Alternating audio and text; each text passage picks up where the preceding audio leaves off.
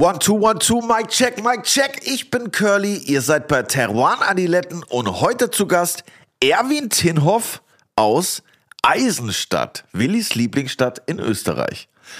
Was er dabei hat, was er zu erzählen hat, ich weiß es nicht, aber er sieht sehr sympathisch aus.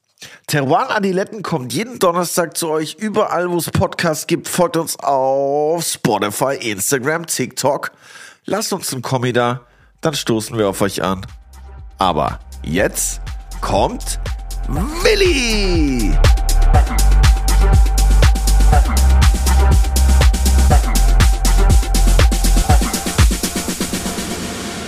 Auch ein herzliches Grüß Gott von meiner Seite. Hallo. Heute ist lustig im Studio, weil das ist die letzte Aufnahme und der Curly hat schon super was getrunken heute. Es geht, ich bin überhaupt nicht betrunken, so Wirklich wie letztes Mal. Du hast heute einen Kater übrigens und versuchst ihn zu Von verbergen. gestern. Meine, ich muss halt meine These ja irgendwie bestätigen, weil ich sage immer, dass Weitertrinken eigentlich hilft. Und heute ist fast der Beweis dazu, ja. Mir ist halt richtig schlecht gegangen. Es war gestern dazu. länger. Wir sind jetzt offizielle Grahams Ambassadores, der Shelly und ich. Gestern haben wir die Plakette überreicht bekommen. Was kriegt man da? Ein Tattoo direkt oder? Na, einfache Plaketten. Die kannst du an die Wand hängen, wir aber nicht, weil wir denkmalgeschütztes, denkmalgeschützte Fassade haben. Deshalb geht das nicht so gut. Aber irgendwo werden wir die ganz bestimmt aufhängen. Wir sagen nochmal Danke und werden weiterhin Port ausschenken. Aber Geil. auch von anderen ProduzentInnen auf jeden Fall. Äh, was geht bei uns heute eigentlich noch? Was machen wir? Ja, wir haben heute äh, einen Gast aus deinem Heimatland, aus deiner Lieblingsstadt, habe ich gehört. Ja, es ist tatsächlich die kleinste Hauptstadt der Welt, glaube ich. Ich glaube, Das es ist, gibt glaube ich, einfach die kleinste Stadt der Welt. Nein, dort 14.000 Einwohner. Okay. Heißt Eisenstadt, ist die Hauptstadt des Burgenlandes. Game of Thrones. mäßig. Game of Thrones. Ich habe immer, wenn du Wo ist das gedreht worden? In Dubrovnik, oder? Ja, aber wenn du Eisenstadt und Burgenland sagst, dann Aber das Burgenland heißt eigentlich gar nicht. Ich habe jetzt eine, De eine Demo, sage ich. Ich habe jetzt eine Dokumentation gesehen, irgendwo auf, die war gar nicht schlecht. Auf, auf, wie heißt denn der Sender mit den Dokumentationen? RTL 2. ZDF oder so wahrscheinlich. Na, war schon eigentlich relativ gut. Aber die meinten, das Burgenland heißt Burgenland aufgrund der Burgen. Das stimmt eigentlich gar nicht. Das Burgenland heißt Burgenland aufgrund der ehemaligen Provinzen des Ungarns, nämlich Ödenburg, Hainburg und noch irgendeine Burg. Ah, wild. Ja, aber dritte habe ich vergessen. Und aber das gemeinsam ist dann abgekoppelt worden von Ungarn und kam zu Österreich. Und deshalb hat man das dann Burgenland genannt. Es gibt auch Burgen. Eigentlich sind das Schlösser, keine Burgen, entlang. Oh, oh. Ja, ja. Aber meinst du nicht, Aber- vielleicht aber die das hat- Provinzen hießen so wegen den Burgen? Also Ödenburg etc. Wahrscheinlich hießen die so wegen den Burgen halt, oder? Also heißt Burgenland ja dann im Endeffekt auch so wegen den Burgen.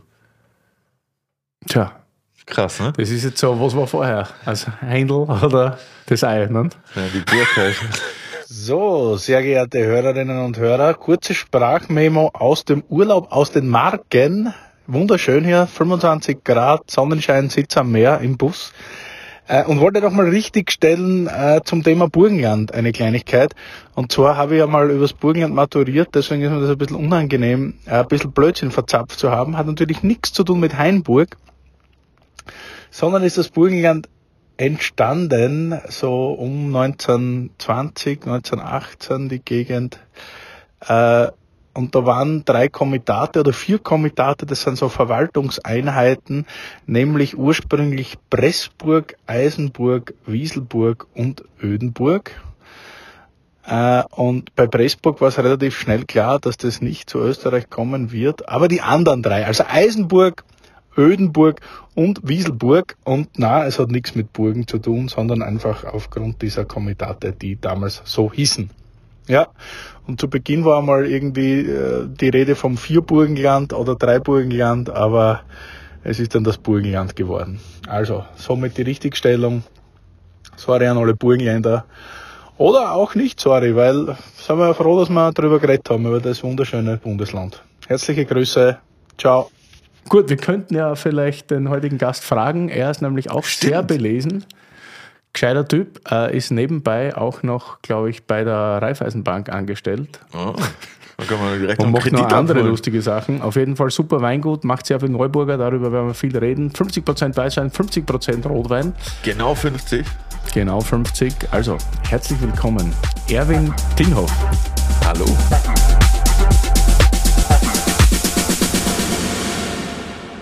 Erwin, du schaust frisch aus heute. Gefällt mir gut. Wir haben nichts Schlechtes getrunken gestern, glaube ich. Sicher ne? nicht. Sicher nicht. Aber wir waren vernünftig. Wir haben nur eine Flasche haben wir so getrunken, dann Genau. noch ein paar Spritzer und dann sind wir ins Bett gegangen. Um Ja, wie spät war es? Ah. Halb zwei? circa. Circa. Kurz nach. Viertel nach. Klingt ja gar nicht nach dir, Willi. Oh, Nein, ja. aber sagen wir, wird älter und vernünftiger vielleicht. Ja. Also vielleicht auch nicht. Aber wir haben ja schon wieder hier ein Konterschluckerl, ein wunderbares. Wir haben gesagt, wir bringen einen Champagner mit. Schön, dass du da bist, zum Wohl. Zum Wohl. Danke für euch. Freue mich, Curly. Prost. Ja, dass der Curly auch was von der Folge hat, weil du ja aus Österreich bist und keine Riesling-Kabinette machst. Rieslinge-Kabinette. Was ist das Haben wir jetzt einen, einen, einen Champagner vom, von Röderer und zwar Carte Blanche. Das ist der Demi-Sec im Haus, mehr oder weniger. Das ist ähnlich wie früher der Brut Premier, nur eben mit so zwischen 30 und 40 Gramm Dosage hat das Ganze, Restzucker. Und es wirkt halt ein bisschen breiter, ein bisschen fruchtiger. Ich lieb's. Curly gefällt das richtig gut, gell? Ja. Ich bin ja, ich trinke es lieber ein bisschen trockener, ehrlich gesagt, so, aber ich könnte mir das zum Essen eigentlich gut vorstellen, so als Menü-Geschichte, irgendwie begleitend, vielleicht zu so Asia-Gerichten oder so irgendwas. Ja, Ich glaube, passt das ganz gut. Ne? was Pikantes. Jetzt kommt mir gleich so eine Entenpizza, glaube ich, von unten. Hier im Haus. Entenpizza, das war klasse. Das hört sich gut an. Ja, so süß-sauer. Ja. Ich glaube, da passt das hervorragend dazu. Außerdem macht es munter, gell? Zucker, Alkohol. Genau. Ist ja viel besser als Kaffee in der Früh beim Aufstehen. Viel besser. Wäre auch gesünder. Ja. Werbung. Curly Champagner. Das Röderer Wörterbuch. Part 2. Louis Röderer Carte Blanche. Röderer Carte Blanche ist eine Champagner-Cuvée aus den Rebsorten Chardonnay, Pinot Noir und Meunier, die aus unterschiedlichen Jahrgängen stammen. Das Ziel dabei, ein Champagner zu kreieren im Stil des 19. Jahrhunderts. Fruchtig, aber nicht plump und trotzdem cremig. Carte Blanche ist eine ideale Begleitung zum Essen. Zum Beispiel zu alle mit Blauschimmelkäse oder Milchschokolade. Mm, Also perfekt zu vier Käsepizza oder Snickers. Geil. Wusstet ihr eigentlich, dass Louis Röderer über 245 Hektar eigene Weinberge besitzt, die ausschließlich in Grand und Premier Cru-Lagen liegen? Nein, ich auch nicht. Aber das ist ganz schön viel. Ich bin halt auch schon lang auf. Ich habe auch schon heute mit dem Lukas telefoniert, mit deinem Neffen. Heute ist letzter Lesetag bei euch. So ist es. Erzähl Genau. doch mal, wie war der Jahrgang? Ja, ist ein völlig spannender Jahrgang und für meine Begriffe einer, den ich so noch nie erlebt habe, nämlich die Reife durch die große Hitze vor vier Wochen war, war brutal. Innerhalb von einer Woche hat es vier, fünf Tage lang über 30 Grad gegeben. Und auf diese Art und Weise war die Reife unheimlich exorbitant schnell und die Trauben sind sehr süß geworden. Und dadurch haben wir dann entschieden, sehr, sehr schnell mit der Weinlese zu beginnen. 9. September. Und haben die richtige Entscheidung damit getroffen. Die Trauben sind sehr, sehr gesund und sind natürlich von der Strukturiertheit äh, ein bisschen ein zugänglicher Jahrgang wahrscheinlich, so wie es ausschaut. Aber ein sehr, sehr schöner, ein sehr feiner. Und auf diese Art und Weise sind wir froh, dass wir mit dem heutigen Tag quasi die, den letzten Lesetag haben mit Blaufränkisch. Eh mega früh. Was war früher so, als du noch mehr im, im Business warst? So die klassischen Monate oder die klassischen Wochen, wo die Lese begonnen hat oder fertig war? Naja, die, es gab bei uns fast nie einen Zeitpunkt, dass wir im September noch mit der Weinlese begonnen haben. Das war meistens erst im Oktober. Und ich kann mich erinnern, wenn dann, wenn dann im, im äh, November dann die, die, die Feiertage waren, aller Heiligen, aller Seelen, und wenn wir da im Friedhof waren, hat es immer wieder genügend Weingärten noch gegeben, wo Trauben gehangen sind und die noch immer nicht die Reife gehabt haben oder wir noch bewusst gewartet haben, eben was Reifes zu bekommen. Das ist heutzutage schon weit drüber hinaus. Das heißt also, mit, mit Ende Oktober äh, wird heutzutage keiner mehr lesen. Das ist meistens Aber war das fertig. mehr damit zusammenhängend, dass man früher eher vollreife oder noch reifere Trauben gelesen hat? Oder ist das einfach der Klimawandel an sich? Na, ich glaube eher, dass es mehrere Punkte hat. Erstens war es länger, viel länger kühler und nicht so warm, wie es jetzt ist. Das ist natürlich klimawandelbedingt. Gleichzeitig glaube ich aber auch, dass, wir, dass es meist, manchmal mehr Trauben und Mengen pro Stock gegeben hat und die haben natürlich länger braucht, bis sie reif werden. Und somit war das auch ein Mengenproblem und nicht nur ein klimatisches Problem. Deswegen hat man bestimmte Rebsorten dann länger hängen lassen müssen, zum Beispiel Welschriesling, um wirklich dann auf, auf, auf Zuckergrade zu kommen die man heutzutage ja nicht wirklich mehr anstrebt, sondern nur mehr die, die Reife der Traube und nicht unbedingt die Zuckergradation der Traube. Und auf diese Art und Weise war das schon so, dass es früher dann äh, durch, die, durch die Menge, aber auch durch den Klimawandel jetzt viel, viel früher ist. Wir ernten weniger und das natürlich ist früher reif und dadurch süß und dadurch dementsprechend auch äh, zur Ernte bereit. Ja. Wie kannst du jetzt überhaupt hier sein zu so wichtigen Zeit? Naja, weil ich mir den Termin mit dir ausgemacht habe und mich, und ich gefreut, gefreut habe, dass ich, dass, ich, dass ich da sein kann. Und deswegen, wenn man ja wo eingeladen ist, nimmt man auch ein Geschenk mit. Und deswegen habe ich euch uns auch ein Geschenk mitgebracht. Und so, das ist das erste Mal, dass es Neuburger Trauben in Berlin gibt. Und in diesem Holzkistel, das da neben mir steht, habe ich gestern mit dem eigenen Trauben abgeschnitten im Weingarten und habe uns die mitgebracht, dass jeder Trauben vom Ah. Neuburger kennenlernen kann. Über das wir heute wahrscheinlich auch reden werden. Geil.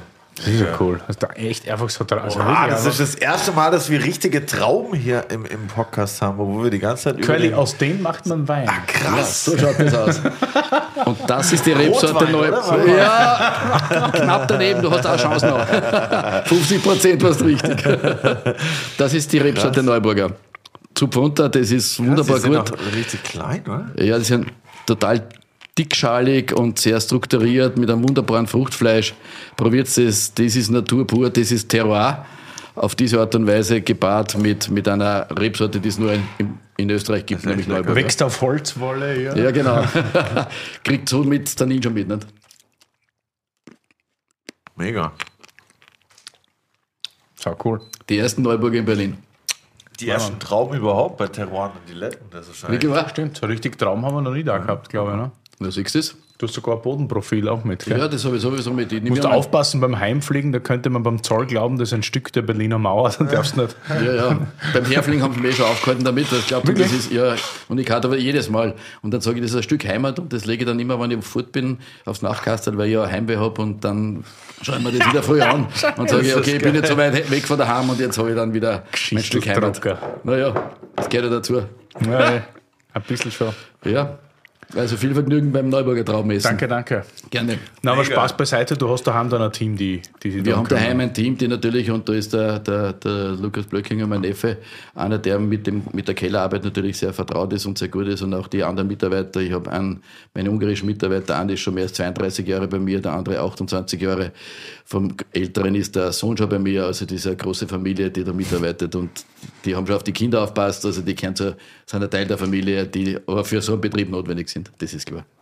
32 Jahre bei dir heißt, du machst schon ein paar Jahre Wein, also ist jetzt die 33. Ernte oder so? Oder? Richtig, ja. 1990 war mein erster Jahrgang. Wow. Krass. Da war ich vier. Du auch. Ja, ich war ein bisschen Adam älter schon. Riese is watching you. nicht, nein, nicht 1984, sondern 1990, ja, das war der erste Jahrgang. Das war, Wie lange macht ihr schon Wein, ihr Dinghaus? Überhaupt? Naja, unsere Familie ist schon ewig in dieser Region, also ich bin nachweislich elfte Generation. Das heißt, seit sech- bis 1617 kann ich nachvollziehen unseren Stammbaum und unsere Familie hat immer Landwirtschaft schon betrieben, also nicht nur Weinbau, muss man dazu sagen, weil das war damals nicht üblich. Es war damals nicht nur Weinbau üblich, sondern es war Obstbau, es war Getreidebau, es war natürlich auch, man hat Tiere zu Hause gehabt, Hühner und Schweine und, und, und, und Kühe und Pferde. Und das ist halt dann, hat sich dann weiterentwickelt und mein, mein Vater stammt eben aus dieser Bauernfamilie. Das waren fünf Burm. Und einer hat den Hof übernommen und die vier anderen haben was anderes gemacht. Und mein Vater hat das nur hobbymäßig nebenbei gemacht. Einen Hektar Weingarten. Aber das, heuer sind schon 40 Jahre her, eben verstorben. Und deswegen habe, hat der ein, den einen Hektar Weingarten dann ein Cousin von mir bearbeitet, er hat gesagt, du, du pass auf, du gehst studieren, du gehst auf die Uni, mach fertig und wenn du dann Lust hast, nimmst du den Weingarten wieder zurück. Und dann habe ich eben 1990, 89 das Studium abgeschlossen und habe dann eben begonnen, den Weingarten wieder zurückzunehmen und von einem anderen Onkel, also einem Bruder meines Vaters, habe ich dreieinhalb Hektar Weingarten gepachtet, der schon immer auch Wein gemacht hat, aber nur im Tank verkauft hat und habe dann im 1990 begonnen, den ersten Wein mit dem Label Tinthoff dann eben auf den Markt zu bringen. Ohne Kunden, ohne irgendwas. Warst du damals Vollerwerbswinzer? Natürlich nicht, oder? Na, gar nicht, sondern ich habe aus der Studentenzeit und aus der äh, Heimzeit, wo ich im Burgenland heim gewohnt habe, Tür und Tür mit, mit dem Pepe Schuler, hat mich der angeworben, mit ihm gemeinsam die Weinakademie zu starten. Und dieser, dieser Pepe Schuler hat mich dann gefragt, weil er begonnen hat, 89 oder 88 mit der Weinakademie Burgenland, ob ich nicht mit ihm mitarbeiten möchte. Und dann war ich quasi der erste Mitarbeiter in der Weinakademie Burgenland. Du warst dort Lektor oder hast du eingeschenkt einfach nur? Nein, ich habe manchen eingeschenkt, aber grundsätzlich Lektor. Und war für die Wienerthek zuständig und war dann aktiv 93 dort ähm, angestellt und ab 93 war ich dann nur mehr Lektor, so zeitmäßig und dann quasi hauptberuflich dann zu Hause dann im Betrieb, den ich dann aufgebaut habe. Und in der Zwischenzeit sind es von den 4 Hektar, 4,5 Hektar, 18 Hektar geworden. 18 Hektar habt 18. ihr. Und was hast du studiert? Also ich habe auf der Bodenkultur in Wien Landwirtschaft studiert, also Landwirtschaft im Allgemeinen, Spezialbereich Pflanzenproduktion und dann Spezialbereich Weinbau. Und aber Diplomarbeit über die Rebsorte Welschriesling geschrieben damals.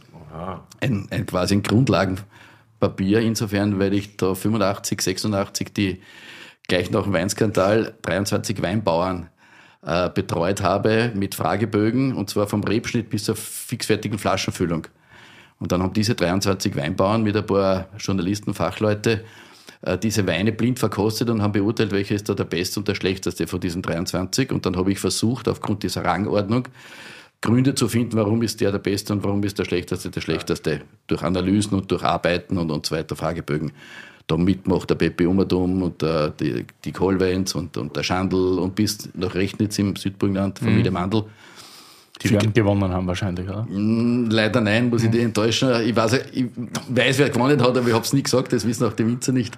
Ah, wirklich, Nein, nein, nein, nein, das Ah, war top secret. Nein, nein, das war, wurde, wurde nie bekannt gegeben. Sie haben das Ergebnis erfahren, warum der Wein gewonnen hat und warum nicht. Okay. Aber es war spannend und es war im Moment so, dass eben damals für die damalige Zeit nicht der Wein gewonnen hat mit den meisten Zuckergraden oder der halt ganz einfach opulent war, sondern der fein und elegant und strukturiert war. Und das war für die damalige Zeit nach dem Weinskandal ziemlich überraschend, weil aber ganz einfach der Konsument auf das dann auch angesprungen ist und hat gesagt hat, ich will feine, elegante, spritzige, trockene Weine. Und dieses, dieses Papier, diese Diplomarbeit liegt immer auf der Bodenkultur auf, als Diplomarbeit über Welschriesling. Hat einen sehr sperrigen Namen gehabt.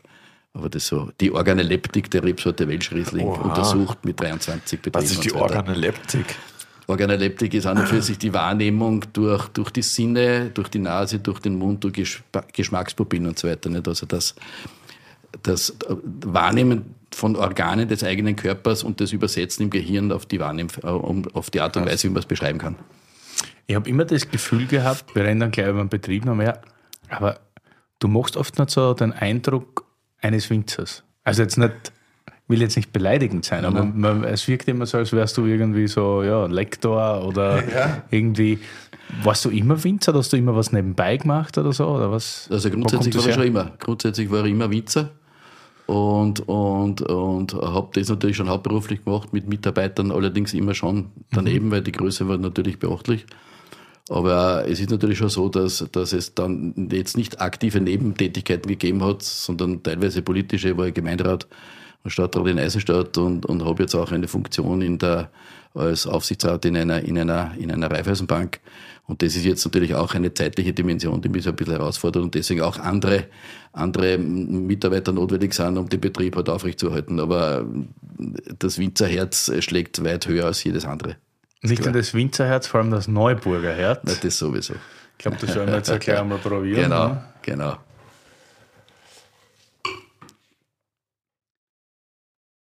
Ried Oberberg, Neuburger, welches Glas? Bordeaux oder Universal?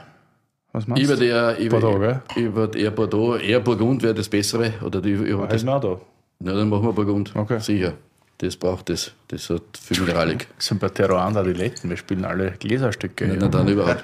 Na, dann her mit Burgund. ja, ja mach ich schon. Ja, vinier's nur kurz. Gerne, ja, ja. Dauert ein bisschen. Curly, magst du in der Zwischenzeit was sagen? Irgendwie? Wie ist es denn, wenn du jetzt Weine trinkst? 1990 hast du angefangen, ja? Ja. Wenn du jetzt einen Wein von dir trinkst von 1990, denkst du dann geil oder denkst du dann so, boah, das hätte ich anders gemacht? Oder denkst du, ich freue mich einfach, dass ich noch einen davon habe? Sowohl als auch. Also anders gemacht hätte ich es wahrscheinlich nicht. mit dem damaligen Wissen habe ich so gut wie möglich gemacht und deswegen ist es halt so, wie es geworden ist. Ähm, äh, ich freue mich, dass es den Wein insofern gibt, weil wir bewusst oder ich bewusst seit 1990 von jedem Jahrgang Weine zurückbehalten habe, um sie dann eben der Nachwelt quasi zur Verfügung zu stellen in Verkostungen, in, in für, für Sommeliers, privat auch und so weiter. Und äh, da merken wir in der letzten Zeit, dass das nach gereifter Wein im eigenen Keller schon ein, ein riesiges Thema geworden ist. Dankeschön.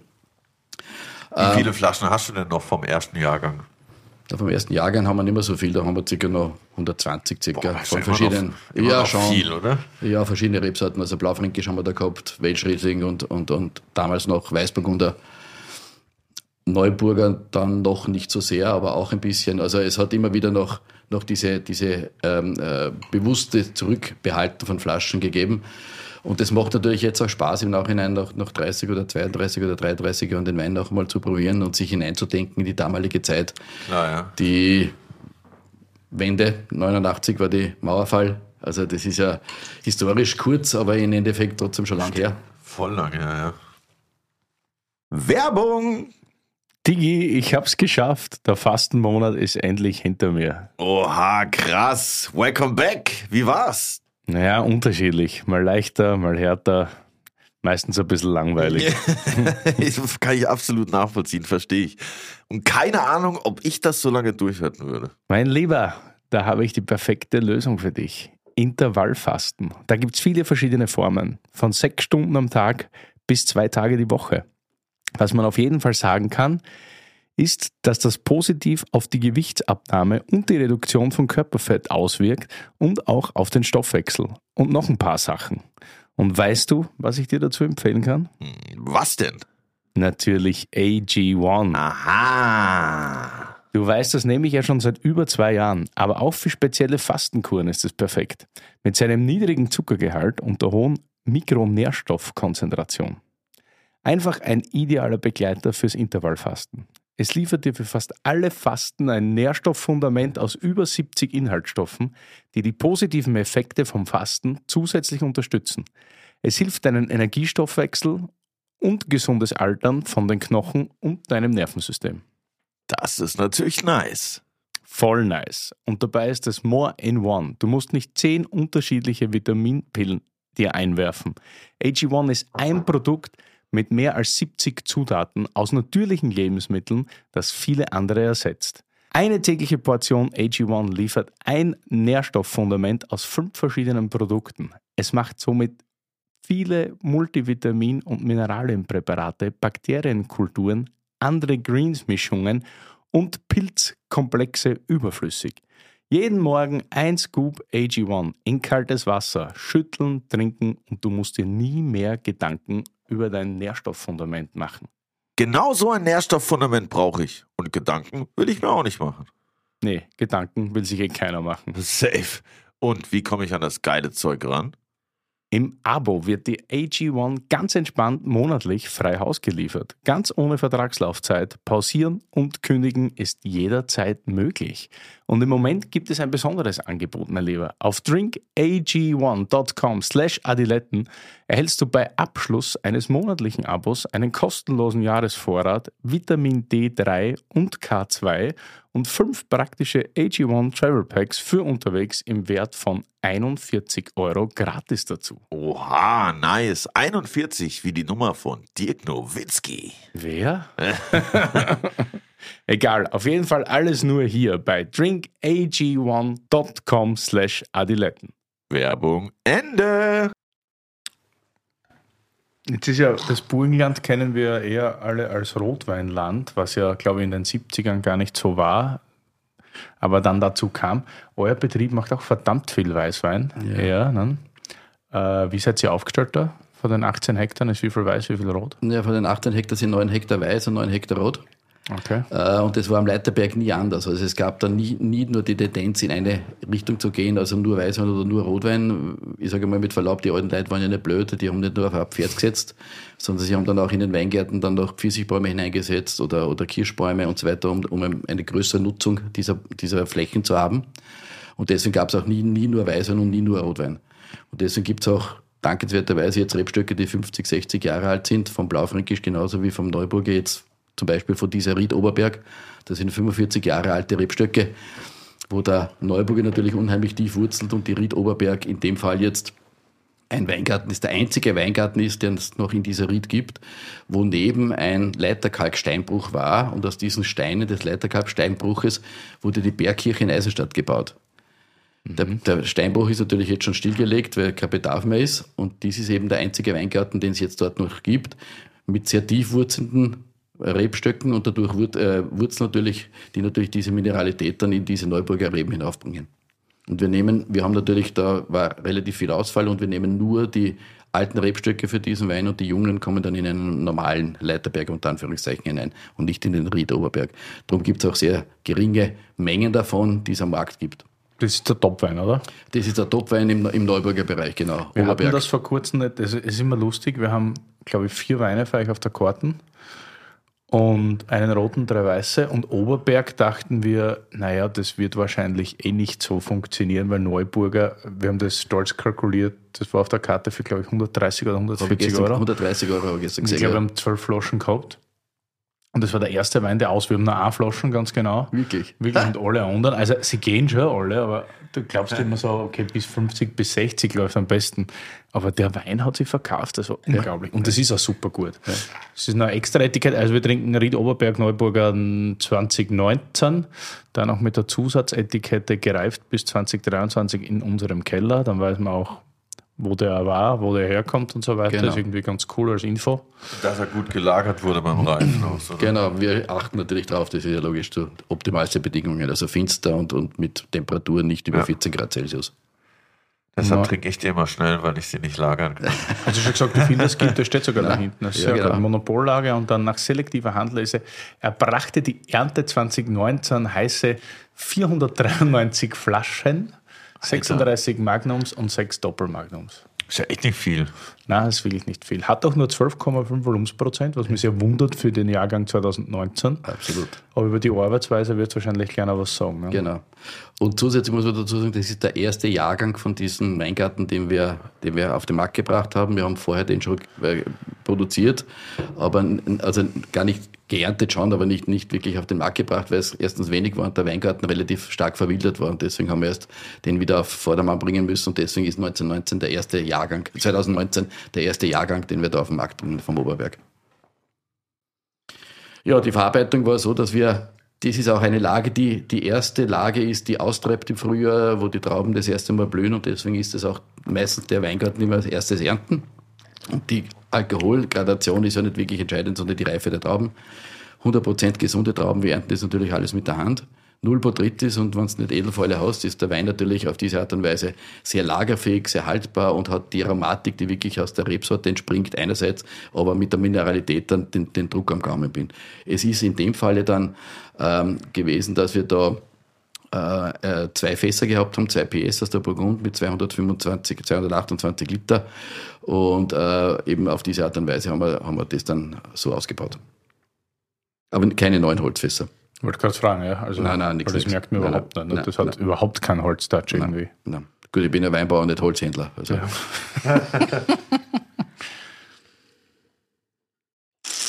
ist super fein. Hat so gelbe Früchte, super Würze, so Melisse, was Zitrisches. Ne? Und es hat so eine ganz, ganz prägnante, da redet man immer vom Neuburger, aber es hat so eine leichte Nussigkeit. Gell? Ja. Eine, eine schöne von, von, von Walnüssen, nicht von Haselnüssen. Natürlich auch nicht von Pistazien, sondern wirklich diese Nussigkeit auf eine sehr, ich sage mal, delikate Art und Weise. Mhm. Und es ist unglaublich salzig am Gaumen. Ja. Lang salzig. Säure eher gemäßigt, aber Neuburger hat jetzt nie die Mördersäure. Ne? Das ist halt so. Wo kommt der Neuburger her? Ich glaube, das ist für dich so ein bisschen eine Herzensangelegenheit, weil du bist ja nicht unbedingt der Trendwinzer. Ne? Das war ich nie. Wie ich begonnen habe, habe ich Weißwein aus dem Burgenland versucht auf den Markt zu bringen, was 1990 und folgende Jahre ganz schwierig war, weil da war Rotwein aus dem Burgenland und alles andere war unverkäuflich. Dann hatte ich in dem Sinne auch keine, keinen Zweigelt, was damals auch äh, fast ein No-Go war und von Cabernet brauchen wir gar nicht reden. Und es ist jetzt so, dass eben dieser Neuburger insofern ans Herz gewachsen ist, weil unsere Familie schon immer Neuburger hatte. Also der, mein Vater sowieso, aber auch der Onkel. Und deswegen gibt es alte Bestände und die neuen Pflanzungen, die wir hatten, vom, jetzt vom Neuburger durchgeführt haben, äh, haben wir dann die Edelreiser der eigenen Weingärten genommen, die wurden dann veredelt, also umgepfropft auf Unterlagsreben, die speziell auf Leiterkalk passen und haben wir dann ausgepflanzt. Und der Neuburger, soweit ich informiert bin, gibt es keine Information, woher der wirklich stammt. Die, die Fachleute und die Wissenschaftler in Klosterneuburg auf der Fachhochschule, also der Hochschule in, in Wien, haben die DNA, also die, die, die Informationsquelle des Neuburgers äh, sequenziert und sind draufgekommen, dass es in der DNA des Neuburgers sehr viele äh, Sequenzen gibt von anderen zwei Rebsorten, die man eindeutig diesen Rebsorten zuordnen kann. Und das sind die Rebsorten Roter Veltliner und Silvaner. Und diese zwei Rebsorten sind wahrscheinlich die Eltern dieser Rebsorte Neuburger. Das weiß man aber nicht genau, weil es keine Dokumente gibt. Aber Sie können aufgrund der Häufigkeit dieser Sequenzen, dieser zwei Rebsorten in der DNA des Neuburgers, vermuten Sie, dass das die, die Elternpaare des Neuburgers sind. Was auch ein bisschen erklärbar insofern historisch ist, weil diese zwei Rebsorten damals, das war so 1830, 1820, 1840, so in etwa die meist angebautesten Rebsorten in dieser Region waren, wo, wo, wo der äh, angeschwemmt wurde, nämlich in der, an der Donau, in der, in, in, in, der, in der Wachau. Was heißt angeschwemmt? Es gibt das Gerücht oder die, die Historie, dass ein Bündel Reben angeschwemmt wurden am, der, am Ufer der Donau und dieses Bündel Reben hat ein Winzer oder ein Winzer aus der, aus der Region herausgenommen und hat sie in einer neuen Lage unterhalb der Burg angepflanzt. Deswegen die Bezeichnung Neuburger. Aha. Ähm, das ist dokumentiert und auch nicht, aber das ist eine der Namensgebungen, die jetzt im Moment so kolportiert wird. Ich kann das nicht weiter, nicht ähm, in Abrede stellen und auch nicht bestätigen, aber das ist eine, eine Erklärung, die Sinn macht. Äh, die wissenschaftliche Erklärung ist wahrscheinlich eben diese Art und Weise, dass es eben wahrscheinlich eine Kreuzung ist zwischen Rotem Veltlin und Silvaner. Und woher das kam? Die Reben weiß aber niemand. Die, woher das? Nein, es gibt Vermutungen, dass ja, möglicherweise. Ein Zauberer das, in den Fluss geworfen. Ja, möglicherweise ein Zauberer, glaube ich nicht unbedingt. Ich, ich, glaube eher, dass das irgendwie bei, ein, bei einem Flussüberfahrt von irgendwelchen weiß ich nicht, Rebzüchtern oder sowas oder Rebveredlern ähm, runtergefallen ist und das ist dann abgeschwemmt worden und ist dann Ach, irgendwann krass. mal in der Donau rausgefischt worden. Also ich weiß es nicht und nähere Erklärungen habe ich in der Literatur noch nicht gelesen. Leider. Ich dachte jetzt, Gerüchte, dass man das als Warnsicherung verwendet hat. Als was? Etc. Die Starkwüchsigkeit der Rebe als sogenannte Seile zur Sicherung von Gütern. Ah, verstehe. Ja, weil, so wie Hanfseile. Genau. Ja, weil ich darf ergänzen, die, die, die Rebe ist an und für sich ein, ein Lianegewächs. Es gehört zur Familie der Liliaceen, also der Lianen. Und wenn wir die Rebe nicht erziehen würde, würde sie irgendwann am Boden herumkraxeln und wenn es einen Baum trifft oder irgendwas, beginnt sie hinaufzuwachsen, so wie quasi Efeu. Krass. Also eine Liane. Was wir heute alles über Trauben lernen, das ist ja. ja, ja wenn wir reden noch schneiden würdest, würde es keine Trauben geben, nicht? Weil dann wird die Pflanze einfach nur wachsen. Und darum heißt ja das ganze Reberziehung. Nicht? Wir erziehen die Reben zu einem Stamm ja. und dass es eben dann mit den Trieben und so weiter dann neue Triebe erwachsen und so. Wie mit deinen Haaren. die müssen aber erzogen werden. Ja, ja macht ja nichts, das geht schon. Ja, und Neuburg ist ja mehr oder weniger starkwüchsig, glaube ich. Ne? Und, und, Könnte und, sich aber gut aus der. Ja, das macht aber nichts. Aber es ist so, dass diese Rebsorte natürlich, und wenn wir jetzt, weil du vorher den Klimawandel angesprochen hast, natürlich schon eine Rebsorte ist, die mit dem Klimawandel ziemlich gut umgehen kann. Also sie ist hitzeresistent, sie hat kein Problem mit Trockenheit und sie liebt Kalk. Und das findet man alles am Leiterberg wieder und wir in einer Qualität auch mit den alten Rebstöcken, die natürlich auch diese Wassermengen, die dann benötigt werden, aus tieferen Schichten der Erde raufholen und eben in den, in den Trauben dann einlagern und die Mineralität dann anschließend in der Verarbeitung dann im, im, ja. im äh, Wein dann wiederfindet. Gibt ja auch also, immer viel in der Wachau, nicht? also hast du ja gerade angesprochen, dass es dort angeschwemmt wurde manchmal tue ich mir da ein bisschen schwer damit, weil das ist ja auch meistens sehr dichtbärig, also nicht lockerbärig, ja. also eigentlich nicht das, was man haben will, anfällig für Botrytis. Mhm. Und dann werden das ja oft gleich mal so richtige Bomber, ne? weil die Säure nicht wirklich hoch ist, dann hat es ein bisschen Botrytis und so weiter, Alkohol ist hoch. Aber die schmecken ganz anders da aus ja. dem Burgenland oder ja. Deine, Also wenn das so am Kork ist und alte Reben und so weiter. Und natürlich ist die Säure jetzt nur dort, wo ich sie vielleicht gern hätte, aber mit dieser Salzigkeit und mit dem Kalkigen, was immer so ein bisschen das Zitrische dazu gibt, finde ich, hat das schon einen unglaublichen Zug. Das ja. schmeckt mir schon sehr gut. Es ist auch Spannung in diesem Wein drinnen und die Säure ist nicht hoch, da gibt es schon recht analytisch gesehen, aber sie ist immer so genügend hoch, dass der Wein in sich stimmig ist. Genau. Auch die Lagerfähigkeit wird damit begünstigt und dadurch ist dem Wein nie Fad als an sich und die Säure ist da dann analytisch vielleicht ein Thema, aber Wahrnehmung in, im Verkosten und im, im Trinken eigentlich überhaupt nicht. Wie leistet man sich das, wenn man in den 90ern anfängt, auf Weißwein zu setzen, wo eigentlich der ganze Österreicher nur Cabernet und Merlot will und Blaufränkisch eigentlich nur als Begleiter dieser beiden Rebsorten und dann setzt man auf Blaufränkisch im gebrauchten Holz, so wie es bei euch immer war, und auf Neuburger, was wahrscheinlich Kassau interessiert hat zu der Zeit. Das ist ziemlich richtig. Das durch Bescheidenheit, durch, durch, durch Investitionen, die halt nicht ins Exorbitante gehen, äh, durch äh, Versuch, ähm, interessante Menschen zu finden, die sich damit auseinandersetzen können und auch wollen. Und auf diese Art und Weise versuchen eben etwas anderes zu bringen, was aber trotz alledem sehr schwierig war und, und teilweise noch ist, weil natürlich Neuburger nie Mainstream geworden ist und jetzt in Österreich auch nicht. Du hast erwähnt, es gibt einige Winzer in der Wachau, äh, Winzerkollegen, die sehr wohl Neuburger haben. Es gibt ganz wenige, die es reinsortig ausbauen. Die Weine schmecken natürlich ein bisschen anders, weil sie aus einem anderen Boden sind, in einem anderen Klima wachsen und dadurch auch anders strukturiert sind. Aber es gibt eine Renaissance im besten Sinne des Wortes, weil sehr wohl sehr viele in Österreich die Rebsorte Neuburger kennen und auch sehr schätzen, aber wenige noch diese Art vom Neuburger so verkostet haben oder gesehen haben, wie wir es jetzt im Glas zum Beispiel haben. Ne? Wann ist das denn passiert mit dieser Rebenanschwemmung? Also seit wann gibt es denn die Sorte? 1850 soll das passiert sein. Seit ca. 170 Jahren. Und als Vergleich, wie lange gibt es jetzt andere große Rebsorten aus Österreich? So ist das dann schon eher eine neue Rebsorte noch, oder? Gibt es die anderen viel länger oder ist das ungefähr gleich? Also ich würde meinen, dass das ist eher was, was Jüngeres, weil, weil Grüner Veltliner ist sicherlich schon länger und Riesling ist sowieso noch viel länger. Äh, Neuzüchtungen hat es schon gegeben, die haben sie aber nicht, nie wirklich durchgesetzt. Und alle anderen Burgunder-Rebsorten wie, wie Weißburgunder und Grauburgunder und, und Pinot Noir, Blauburgunder, die sind ja schon viel, viel älter. Die kommen ja zum Teil von den Zisterziensermönchen, die sie aus der Burgund dann nach Österreich, also damals nicht Österreich, aber ähm, zu die Badenberger und mitgenommen haben. Und auf diese Art und Weise haben die eine lang, viel längere Historie als die Rebsorte Neuburger.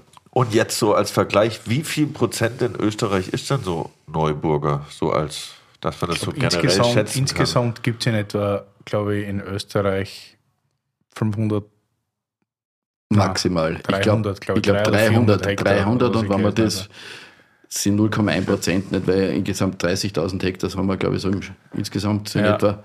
Nein, äh, 50.000. 50.000 50 Hektar? Ja. Doch schon viel? Ja, halb Deutschland, ja. Aha, okay. Gut, ne, dann ist aber trotzdem es ist noch weniger. Deutschland, ja, ja. Sind, ich glaube, insgesamt gibt es weltweit an die 600 Hektar und ein bisschen mehr als die Hälfte hat Österreich. Vom Neuburg jetzt. Also ja, sehr rar. Ja. Ja, ja, Also sehr, sehr rar und sehr wenig und sehr selten. Ja, ich glaube, Burgenland und Niederösterreich? Oder ja, das werden alles, weil in der Steiermark ist man Neuburger wenig bis das nicht bekannt. Game und dann im, im, im, im Osten gibt es noch ein bisschen was. Ja, in der ehemaligen österreichisch-ungarischen Monarchie, also die Rebsorte findet man ein bisschen bis Rumänien, teilweise auch in, in, in Tschechien, da heißt sie nur Burske äh, und, und so weiter. Also die gibt schon, aber auch da sind natürlich andere Rebsorten, die man leichter verkauft und, und, und besser und schneller am Markt unterbringt äh, und die, die Konsumenten andere Rebsorten wie Sauvignon Blanc, Grünwürtling eher schätzen als einen Neuburger, der ja. eher altvatrisch klingt und da mehr oder weniger bekannt ist, aber nicht auf diese Art und Weise oft getrunken werden kann. Was ich jetzt sehr positiv sehe, ist, ich nenne dieses Glas ja unheimlich gern den Zerstörer, weil der Wein ja wirklich auch zerstören kann. Aber der Neuburger behauptet sich hervorragend in dem Glas. Das wird immer mehr, das wird immer schöner von der Aromatik.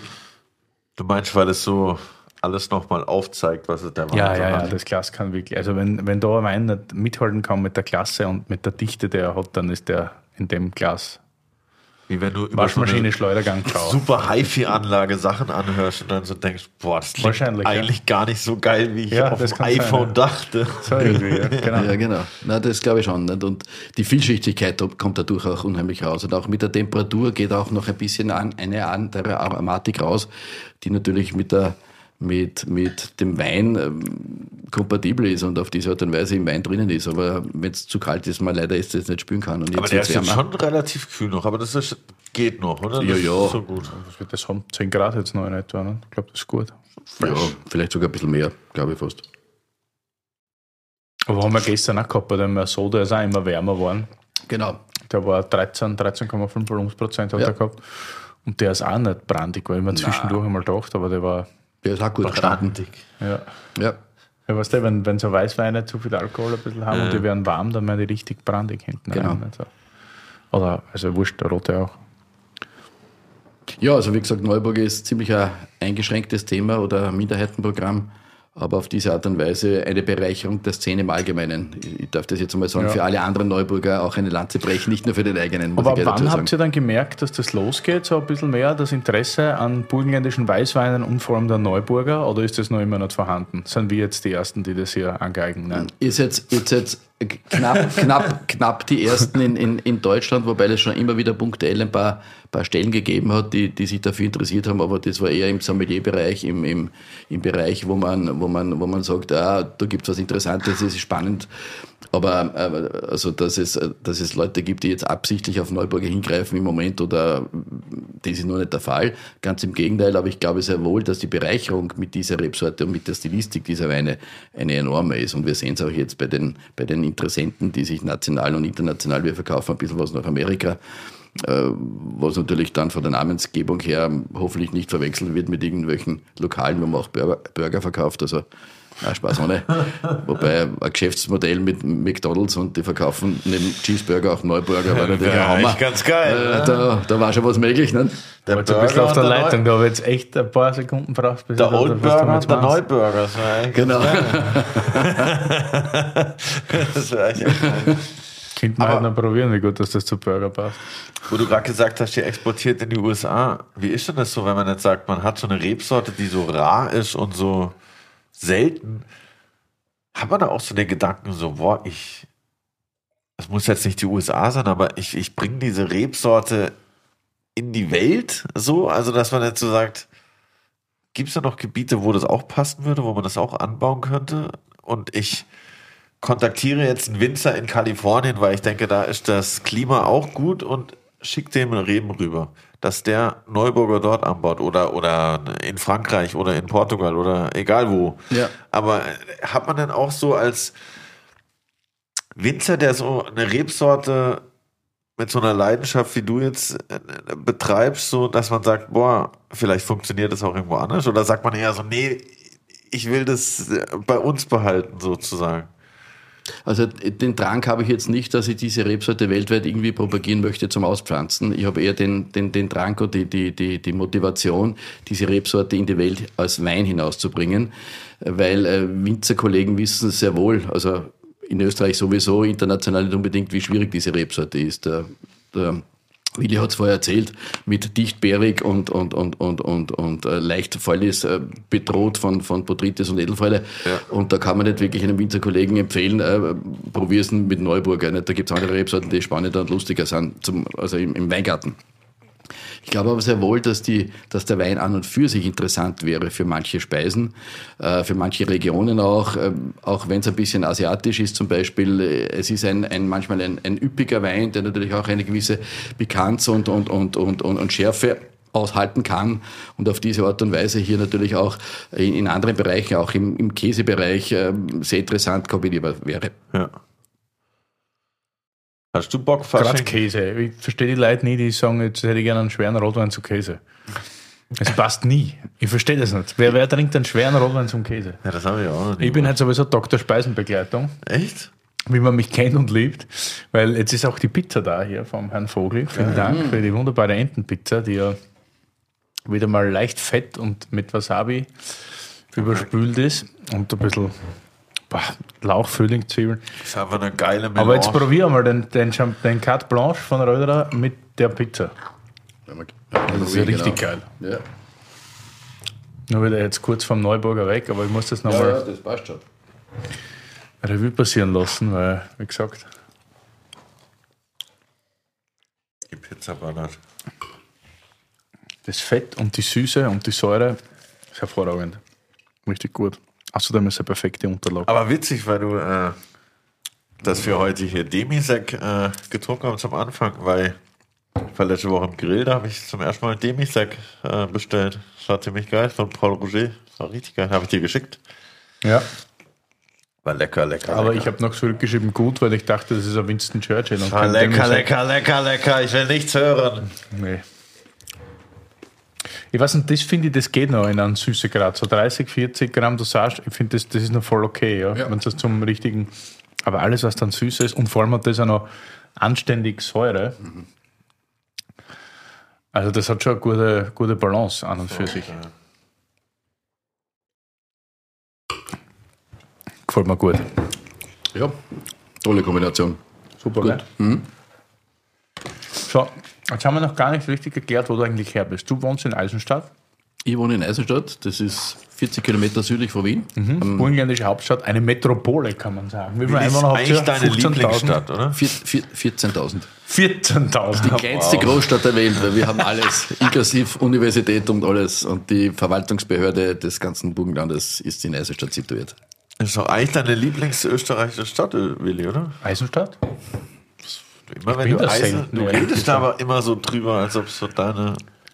Das sind? Heimatgefühle wahrscheinlich, wenn er von der Heimat redet, Ja, ist. Eisenstadt da, da Aber ich bin dabei. ja eher in der Gegend Oberwart. Genau. Ist, glaube ich, sogar größer, oder? Als Eisenstadt. Nein, Noch kleiner. wirklich, ja, noch kleiner. 10.000. Ja, oder knapp 10.000 Knapp wahrscheinlich. 10.000, so wie Ja. Hartberger. Aber in der Nähe auch, oder? Diese herrlichen Provinzstädte. Ja, ist alles in der Nähe. So Ja, das groß ist, ist- das Burgenland jetzt nicht. Die sind zwar relativ lang gezogen, aber nicht wirklich Ja, nein, groß. wirklich. Das stimmt, ja.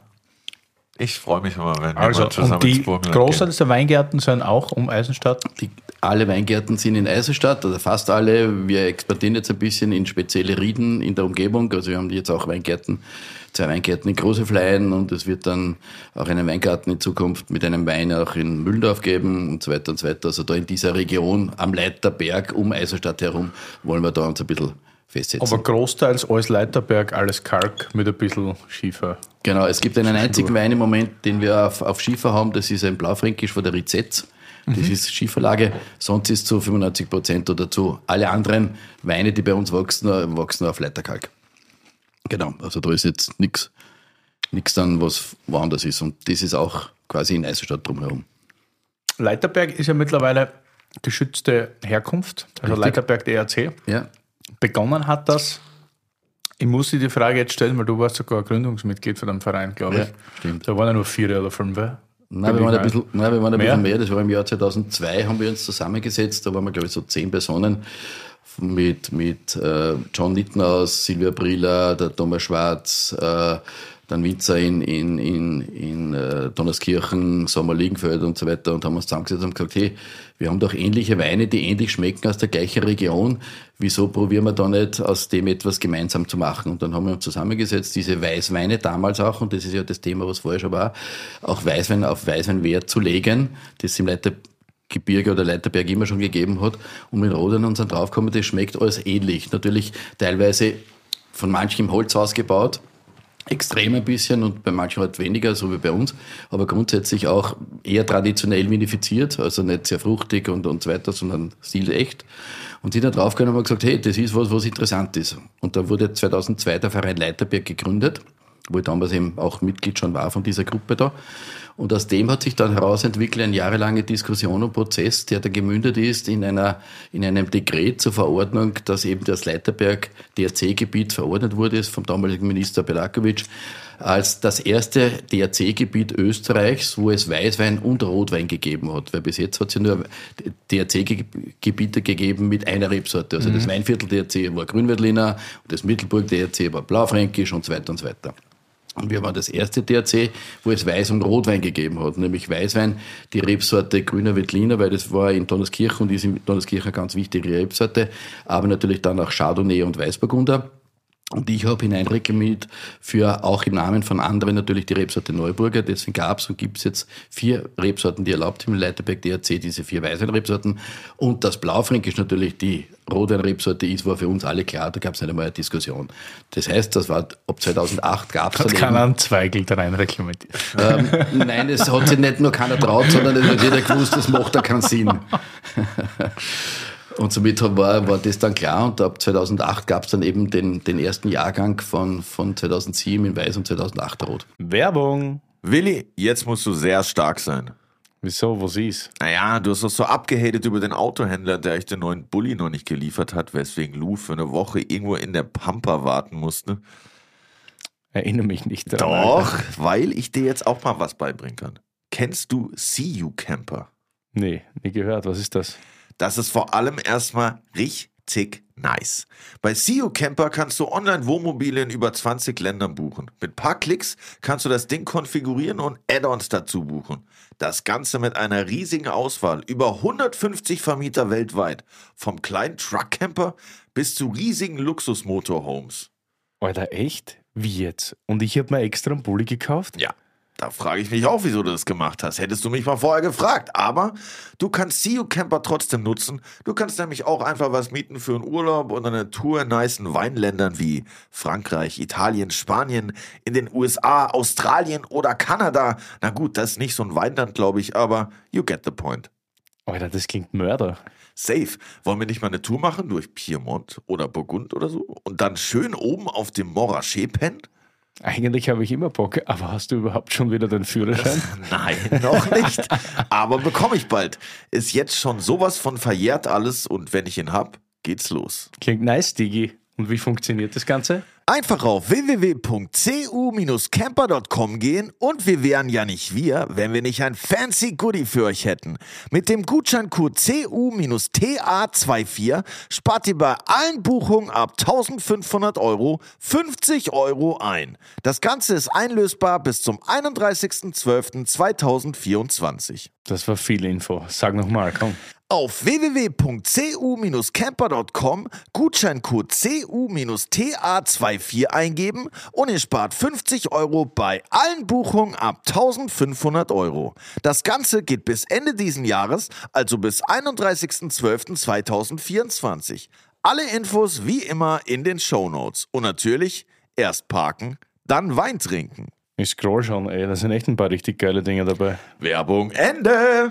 Also man muss sich entscheiden für eine Rebsorte sozusagen. Für, um die Bezeichnung Leiterberg DRC zu bekommen. Aber weiß kannst du auch als Cuvée machen. Weiß kann man auch aus Cuvée natürlich machen. Aber rot nicht. Rot Es gibt ja nur eine Blaufränkisch. Rebsorte. Und weiß? Ja, aber warum gibt es da zwei und da gibt es nur eine? Das macht ja keinen Sinn. Wieso zwei und eine? Bei Weiß darfst du Cuvée machen, weil Ja. da gibt es mehrere Sorten. Ja, Aber Rot wird generell nur Blaufränkisch da angebaut. genau. Ah, check. Aber wenn da jetzt auch noch zugelassen zwei angebaut werden mehrere Sorten, aber nur Blaufränkisch ist zugelassen als Leiterberg. Also das darf den Namen Leiterberg DAC tragen. Okay, verstehe. Weil die anderen Sorten nicht so qualitativ hochwertig eingestuft werden in der Region. Genau. Genau so ist es, richtig. Okay. Ja. Sorry, ich weiß noch mal. Perfekt. No, no. Das, ist, das ist eine Erklärung, die, die, die sinnvoll, also die Frage sinnvoll ist und die Erklärung hoffentlich verständlich. Ja, Aber war Neuburger nicht auch immer so eigentlich ein Cuvée-Partner oder hat man das immer schon? Also Neuburger war eigentlich immer ein Cuvée-Partner und insofern, wenn man das halt in andere Regionen überträgt, war der Neuburger ist dort gepflanzt worden, wo manche Rebsorten nie reif geworden sind oder äh, spät reif geworden sind, in, den hintersten Teilen von Tälern und so weiter. Weil der Neuburger, wenn man den zu einem Grünwettliner oder Riesling dazugemischt hat, ist der Wein trotzdem Grünwettliner und Riesling geblieben. Von der Aromatik her, weil der Neuburger nie so aromatisch eindeutig ist. Man kann Neuburger an der, am Geruch selten bis gar nicht erkennen, wenn ich das einmal so salopp formulieren darf. Aber am Gaumen sehr wohl und somit im, als Cuvée-Partner zu Riesling und Grünwettliner dazu, gibt den Wein ein bisschen Fülle, Struktur, aber, aber verändert nicht die, den Charakter einer, einer Rebsorte, die viel aromatischer ist. Und somit war das natürlich eine wunderbare Geschichte. Aber du sagst angepflanzt in den hintersten Ecken, weil er weniger Sonne Weil- braucht? Ja, oder? weil er früher reif geworden ist und andere mehr Sonne bräuchten und dadurch eben, ich sage mal vor 100 Jahren und so weiter war es ja noch viel kühler und in manchen Jahren dann diese anderen Rebsorten in diesen finsteren oder dunklen Ecken, wo die Sonne nicht so lange hineingescheint hat, natürlich nicht so, nicht so reif geworden sind, aber der Neuburger nicht mehr so reif geworden ist, dass man zum Wein dann dazugeben konnte. Aber du hast ja vorne erzählt, ihr hattet jetzt gerade so hohe Temperaturen Ja. und, und viel Zucker auch. Ja. Warum macht man da jetzt nicht Neuburger Kabi? Das ähm, mag schon sein, aber die Frage stellt sich insofern nicht, weil ich die Stilistik Wein für mich in der Verbindung mit Neuburger nicht wirklich schätze. Nee, aber ich meine so ist, Ist generell. noch ein bisschen bitter. Nee, ich meine so, ich meine so generell, wäre es nicht so interessant jetzt zu sagen, okay, man lässt den Neuburger so wie er ist, aber mit den Trauben, die mehr Zucker generiert Ja. haben in dieser warmen Zeit, macht man jetzt so ein Remix, so ein Ableger. Neuburger Na, weil äh, der Neuburger hätte zu wenig Säure für das, zu wenig Spannung. Außerdem ist es zu warm. Du brauchst bei Kabinett ja bestenfalls eher kühles Klima Ja. anstelle von warmen. Und du brauchst eine viel höhere Säure, um diesen, diese Balance zu schaffen von, von Okay, ich meine jetzt nicht mal unbedingt Säure. Kabinett, aber ich meine so generell, ob man jetzt auch jetzt in die Zukunft gedacht, wenn er, wenn es noch wärmer wird, und es wird noch wärmer und man hat dann irgendwann einfach viel mehr Rebsorten auch, die mehr Zucker haben, ob man dann nicht sagt, man verarbeitet die irgendwann vielleicht anders und macht beides halt, Neuburger und eine neue, ein Remix davon einfach, ob man das irgendwie anders probiert. Meinst du, das wäre nicht interessant vielleicht? Ich weiß nicht, ob das interessant wäre. Ne? Ich find's, ich find's interessant. Was? Ja, sorry. Hast du heute schon ein bewegtes Frühstück gehabt? Oder? Nee, leider nicht. Achso, okay. Hätte ich aber gern gehabt. Ja. Was ist mir weg? Wir gehen zum nächsten Wein, ganz einfach. Leiterberg Neuburger. Eisenstadt 18, genau. Das wäre jetzt quasi, also jetzt gerade vorher haben wir einen Riedenwein gehabt, das Genau. wäre jetzt quasi Ortswein. Der Ortswein, der jetzt dann auch im Probierpaket dann eben als die nicht mehr so öffentlich verkaufbare Spezialbeigabe sozusagen in dem ist. Das ist ein gereifter Wein aus dem, aus dem Jahrgang 2018, aus eben zwei speziellen Weingärten in Eisenstadt direkt, wobei die meisten sind sowieso in Eisenstadt, wo wir eben diese 25, 30 Jahre alten Rebstöcke ernten und aus diesem Wein eben, die alle spontan vergoren sind mit Spontanhefen, im Hol großen Holzfass vergoren eben ähm, speziell dann da, dazugeben in diesem Probierpaket. Das ist überhaupt das Beste, weil du sagst Probierpaket. Es gibt nämlich heute wieder ein Zusatzgadget bei uns, bei Terran Athleten. Oha. Das Tunder Weinpaket Let's go! Mit drei Weinen heute aus dem Hause Tinhoff, nämlich den 19er Oberberg Neuburger, den wir gerade probiert haben, den Eisenstadt Neuburger 2018, den wir jetzt gerade probieren und was wäre das Tunder Weinpaket ohne Blaufränkisch? Es gibt auch noch ein Blaufränkisch Chloriet 215. Dafür Das hat Willi gesorgt. Ja, du schaust, gell, zum unschlagbaren Preis, den der Curly uns nachher noch nennen wird. Auf jeden Fall ist das limitiert. Es gibt heiße 100 Pakete, mehr nicht. Und wie wir schon gesagt haben, Hot 100. gibt es vom 19er sowieso nur 400 Flaschen, 500. Also es ist ziemlich Goldstaubmäßig. knapp Ein Viertel, bewertet. ein Halt. Viertel für euch reserviert. Das riecht jetzt ein bisschen frischer fast, gell? Es ist lebendiger, es ist kräutriger, es ist ein bisschen so gewürziger. Was mich wundert für 18, weil 18 ja eigentlich das wärmere Jahr war als 19. Ja. Aber das war lustig, weil ich hatte ja irgendwann mal, auf der Prowein war das, eine Masterclass über den Leiterberg oder über das Ja. Leiterberg DRC. Und da haben wir auch die Weine von euch verkostet. Und da habt ihr auch einige 17er geschickt, 18er, 15er. Und ich dachte, ganz klar, es wären die, sie- und 19 auch, es wären die 17er und die 19er, die ich hernehme. Und dann habe ich es alle verkostet und dann waren es die 15er und 18er, die ich dann gezeigt habe. Und ich weiß nicht, ob das einfach das Fenster war, wo die Weine gerade offener waren, aber die haben sie alle viel besser präsentiert und überhaupt nicht üppig oder fett oder behäbig, sondern eher so kräuterig. Genau Ja. in die Richtung ist es gegangen. Kräuterig. Und das ist, glaube ich, auch diese, diese, die, diese Variabilität und diese Vielschichtigkeit und Vielfalt, die der Neuburger eh wirklich bringen kann in unterschiedlichen Qualitätsstufen einerseits, wobei die Qualitätsstufen eh sehr, sehr hoch sind, aber auch die Jahrgangstypizität versuchen wir zu vinifizieren. Und das sind eben die Dinge, die den Neuburger unheimlich spannend machen, weil hier wirklich nicht die Aromatik vinifiziert wird wie bei einem Riesling oder Chardonnay, sondern eben ganz einfach die Idee, die Struktur und auch die Mineralität des Bodens. Und 18 ist natürlich für einen österreichischen Weißwein ein relativ alt schon. Trotz alledem ist es überhaupt nicht alt, international gesehen schon gar nicht. Und das hat sich wunderbar lebendig, frisch erhalten mit einer, schon einer gewissen, ich sage mal, in der Nase ist schon eine gewisse Reife erkennbar, aber es in keiner Spur in Alterston oder sonst was in die Richtung. Und Es ihr sind die wieder die. Sirenen draußen. Ich habe jetzt mal gehört von HörerInnen, das war so geil, die meinten, es ist immer so stressig, wenn die mit dem Auto fahren und unseren Podcast hören. Ich glaube, unser Podcast ist generell der Autopodcast Deutschlands. Und dann sagen die immer, es ist immer so stressig, wenn bei euch da in Kreuzberg die ganzen Sirenen wir hören, weil ihr denkt die ganze Zeit, hinter uns ist die Polizei oder die Rettung oder so. Ja, das hat er, hat er so ein bisschen. Alle immer mega gestresst. Oder? Die sind auf der Suche nach den besten Weinen. Das, das hat auch so einen True Crime Flavor. Die Weinpolizei. Das, Genau. Das sind die beliebtesten Podcasts. Ja, eben deshalb. True Das Crime. ist, ich kann ruhig noch ein paar mehr Sirenen vorbeifahren. Ja, ich ja. Vor allem, wenn es die Pizza ist, dann ist es wirklich ein True Crime, weil du bist sofort im Entenfett gekommen. Wenn du, die ist so geil, aber wenn du die jetzt wegschnabulierst mittags, ist der Tag gelaufen. Na, das ist ein Wahnsinn. Aber sag mal, diese Aufkleber hier Ja, habe ich jetzt noch nie gesehen und ihr legt da Wert darauf, dass ihr die dann wirklich erst nach fünf Jahren rauskippt, sozusagen? Nein, wir haben den schon ab ab 2019 verkauft, den Wein natürlich, aber wir haben bewusst etwas weggelegt, Ach so, okay. bewusst etwas weggelegt, um eben anschließend Ja, euch und anderen zeigen zu können, welches Potenzial diese Rebsorte hat, wenn man sie eben korrekt und gut und vernünftig lagert und auch dementsprechend dem Wein gut tut und der da, dadurch dementsprechend gereift dann auf den Markt kommt. Zwar vorher schon jung und frisch und lebendig, aber dann eben das, das Potenzial, dem des Weines auch dann zeigen kann, wann das eben jetzt ein paar Jahr- Jahre gelagert ist. Also würdest du empfehlen, das Beste wäre, ich würde eine Flasche frisch trinken, sozusagen, und dann nochmal gereift, um den Unterschied festzustellen. So. Also ein privater Weinfreund hat gesagt, er kauft immer so viel, dass er am Anfang viel wegtrinkt und wenn das dann was überbleibt, dann freut er sich, dann hat er wenigstens was, wo er das dann nachvollziehen kann, wie das dann reifen könnte. Also man muss immer so viel kaufen, dass man nicht alles trinken kann und dann bleibt was über und dann kann man das nach anschließend dann immer wieder jahrgangsmäßig dann nachverkosten Und für uns, sozusagen. Rohtipp. für uns Gastronomen ist das ein super Anhaltspunkt, weil du ganz genau weißt, auch wenn du die Flasche danach kaufst, weißt du zumindest, okay, der war fünf Jahre Ex-Weingut oder am Weingut perfekt gelagert. Ja. Und das ist schon irgendwie ein Qualitätsmerkmal. Ich finde das super, wenn du weißt. Also ein bisschen diese Nachvollziehbarkeit. Wo war die Flaschen, wo kommt der her, wie wurde die gelagert, das ist so wichtig beim Einkauf.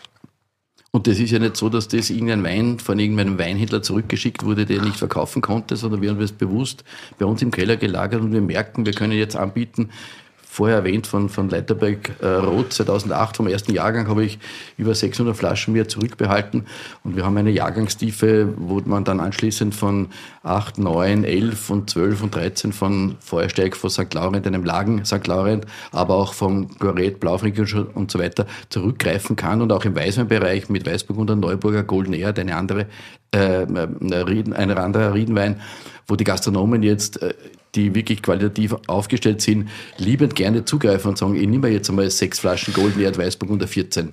Und es Wie gibt heißt das? Kunden. Golden Air? Golden Erd ist auch eine Riede, ja, von uns. Golden Erde oder Golden Air? Golden Erd. mit einem okay. D, weichen D zum Schluss. Golden Air wäre auch geil. Aber bietet ihr auch Vertikalen dann an? Habt ihr, macht ihr auch so, dass ihr sagt, okay, du kannst fünf Jahrgänge in der Vertikalen äh, kaufen? Geht auch, ja. Also wir haben es noch nicht aktiv angeboten, aber wenn's, wenn es Nachfragen diesbezüglich gäbe, dann kann man das natürlich schon anbieten. Das ist schon klar, ja, ja. Ist auch interessant, oder? Wenn du jetzt, also für alle, die jetzt zuhören und noch nie.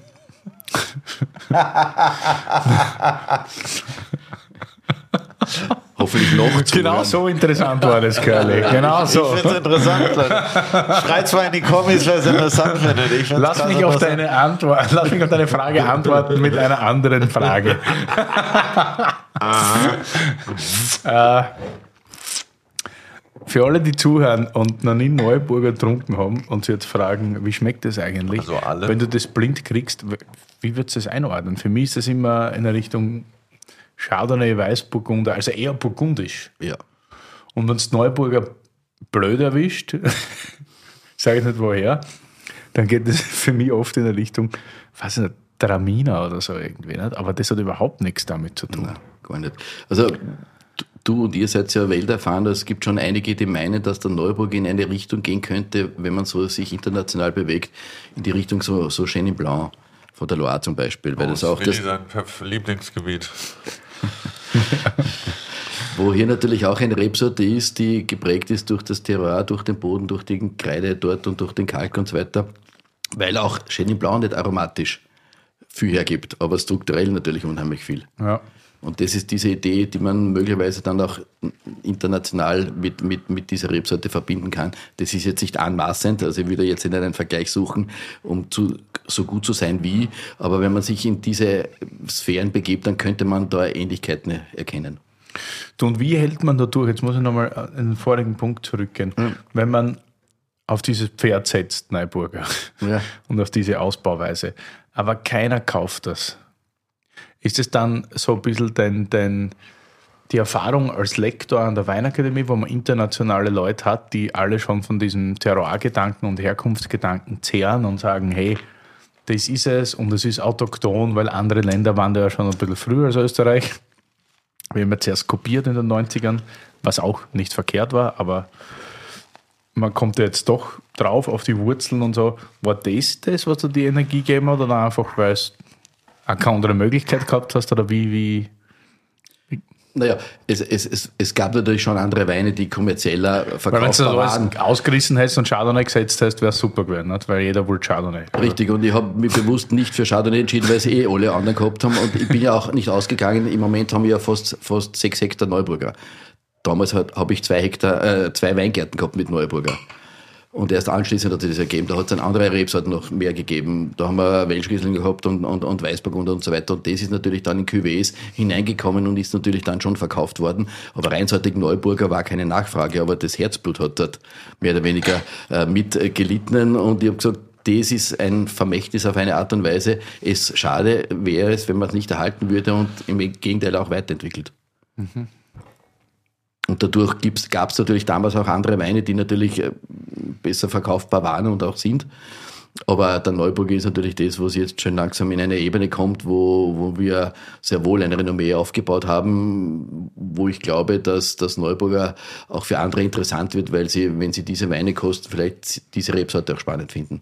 Jetzt Winzerkollegen einerseits, aber auch vor allem Konsumenten und auch, vor allem mit der Gastronomie auch, muss man dazu sagen.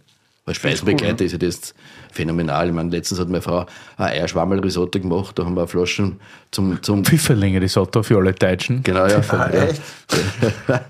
Eine eine Flaschen beim Kochen und eine dann beim Essen. Also es hat passt. Ja, das ist immer gut. Ja, ja. Ein Win-Win. Was Klassisch hast du gestern gesagt, wenn wir die Flaschendiskussion gehabt haben? So, ich trinke mal Flaschen und was hast du gesagt? Eine ganze. Lockt einen durchaus einen Lacher. Na, super delikat und ich muss sagen, für Leute, vielleicht wirklich teilweise, es gibt ja so Leute, die erklären mir immer vom Säureproblem. Ich verstehe das nicht, ich habe immer das Problem bei zu wenig Säure. Aber wenn es dann so hast und du trinkst trotzdem gerne einen spannenden, salzigen Wein, bist du da absolut an der richtigen Adresse. Das ist echt, macht, macht super viel Spaß. Es wird das oftmals dann von den Sommeliers angeboten, wenn wirklich es Gäste gibt, die eben mit Riesling und Grünwettlin jetzt auf österreichisch gesehen äh, Probleme haben mit der Säure, dann wird Neuburger oftmals gerne angeboten, weil das von Haus aus weniger Säure hat und dadurch diese Problematik beim Trinken oder beim Begleiten von Speisen da nicht so auftritt. Ja.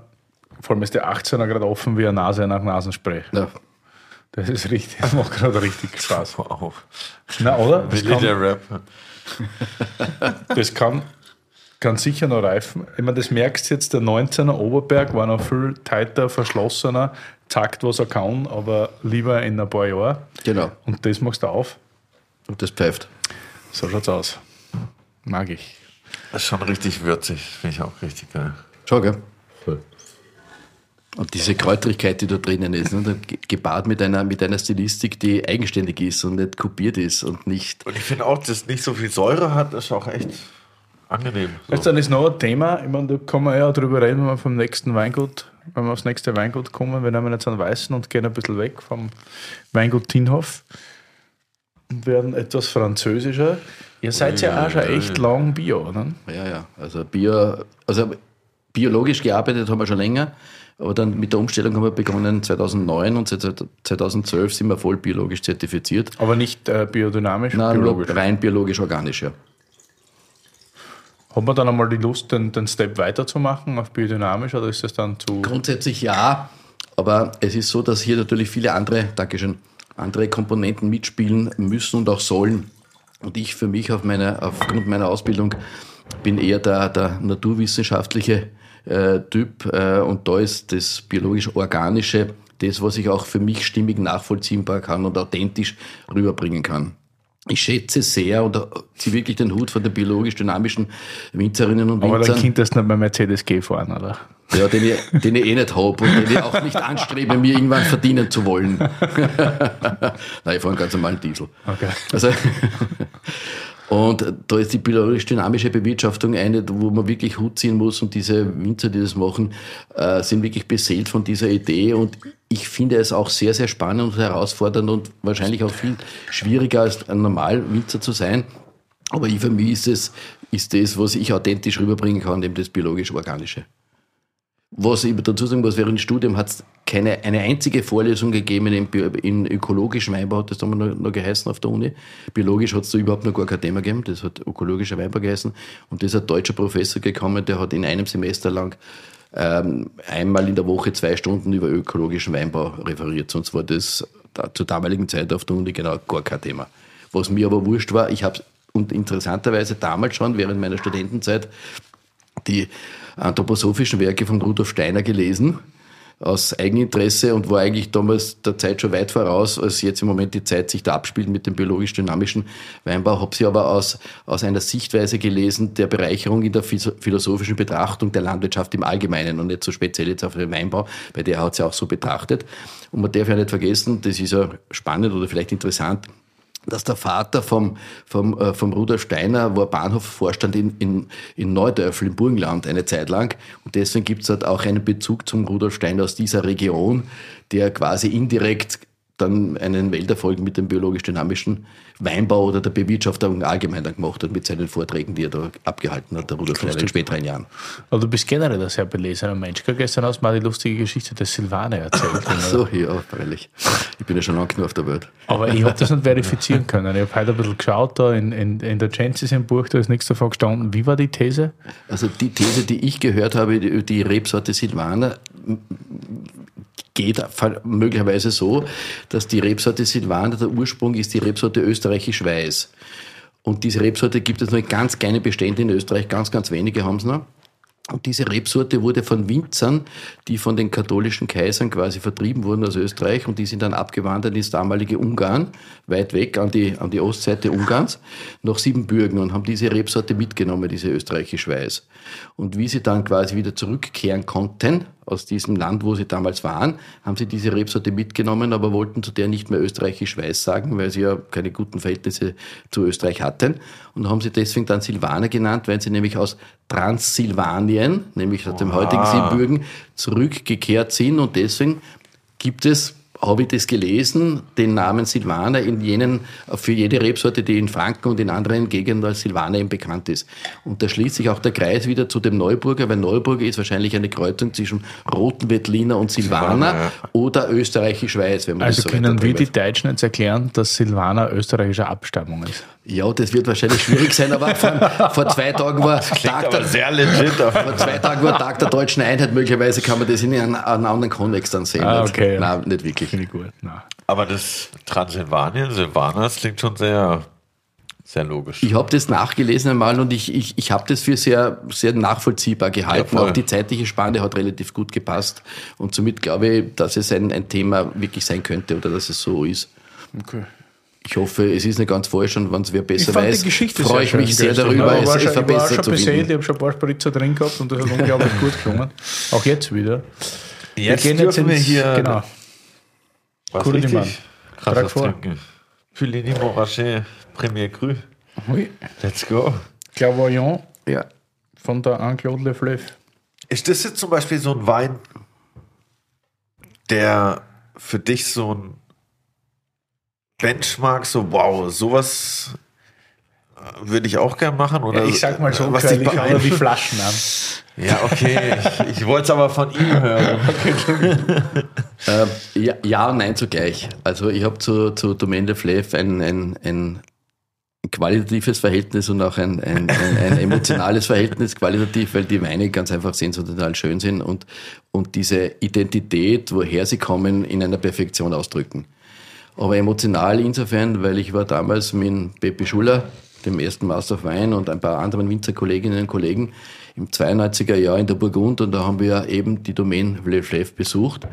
Die Anne-Claude hat uns damals geführt, die hatte gerade vor zwei Jahren das, das Weingut neu übernommen von ihrem Vater und war sehr beseelt von der gesamten Idee und hat damals eben den Betrieb auch umgestellt auf biologische Bewirtschaftung. Das hat mich unheimlich fasziniert und sie war, ist ein herzensguter Mensch, hat uns dann zum Mittagessen eingeladen mit ihren Arbeitern, sind wir dann in der, in der Kantine gesessen und haben das gleiche gegessen wie alle anderen und sie genauso und wir haben die, die Fassproben bekommen vom, vom Badam Morachet und Buigny Morachet und so weiter und so weiter.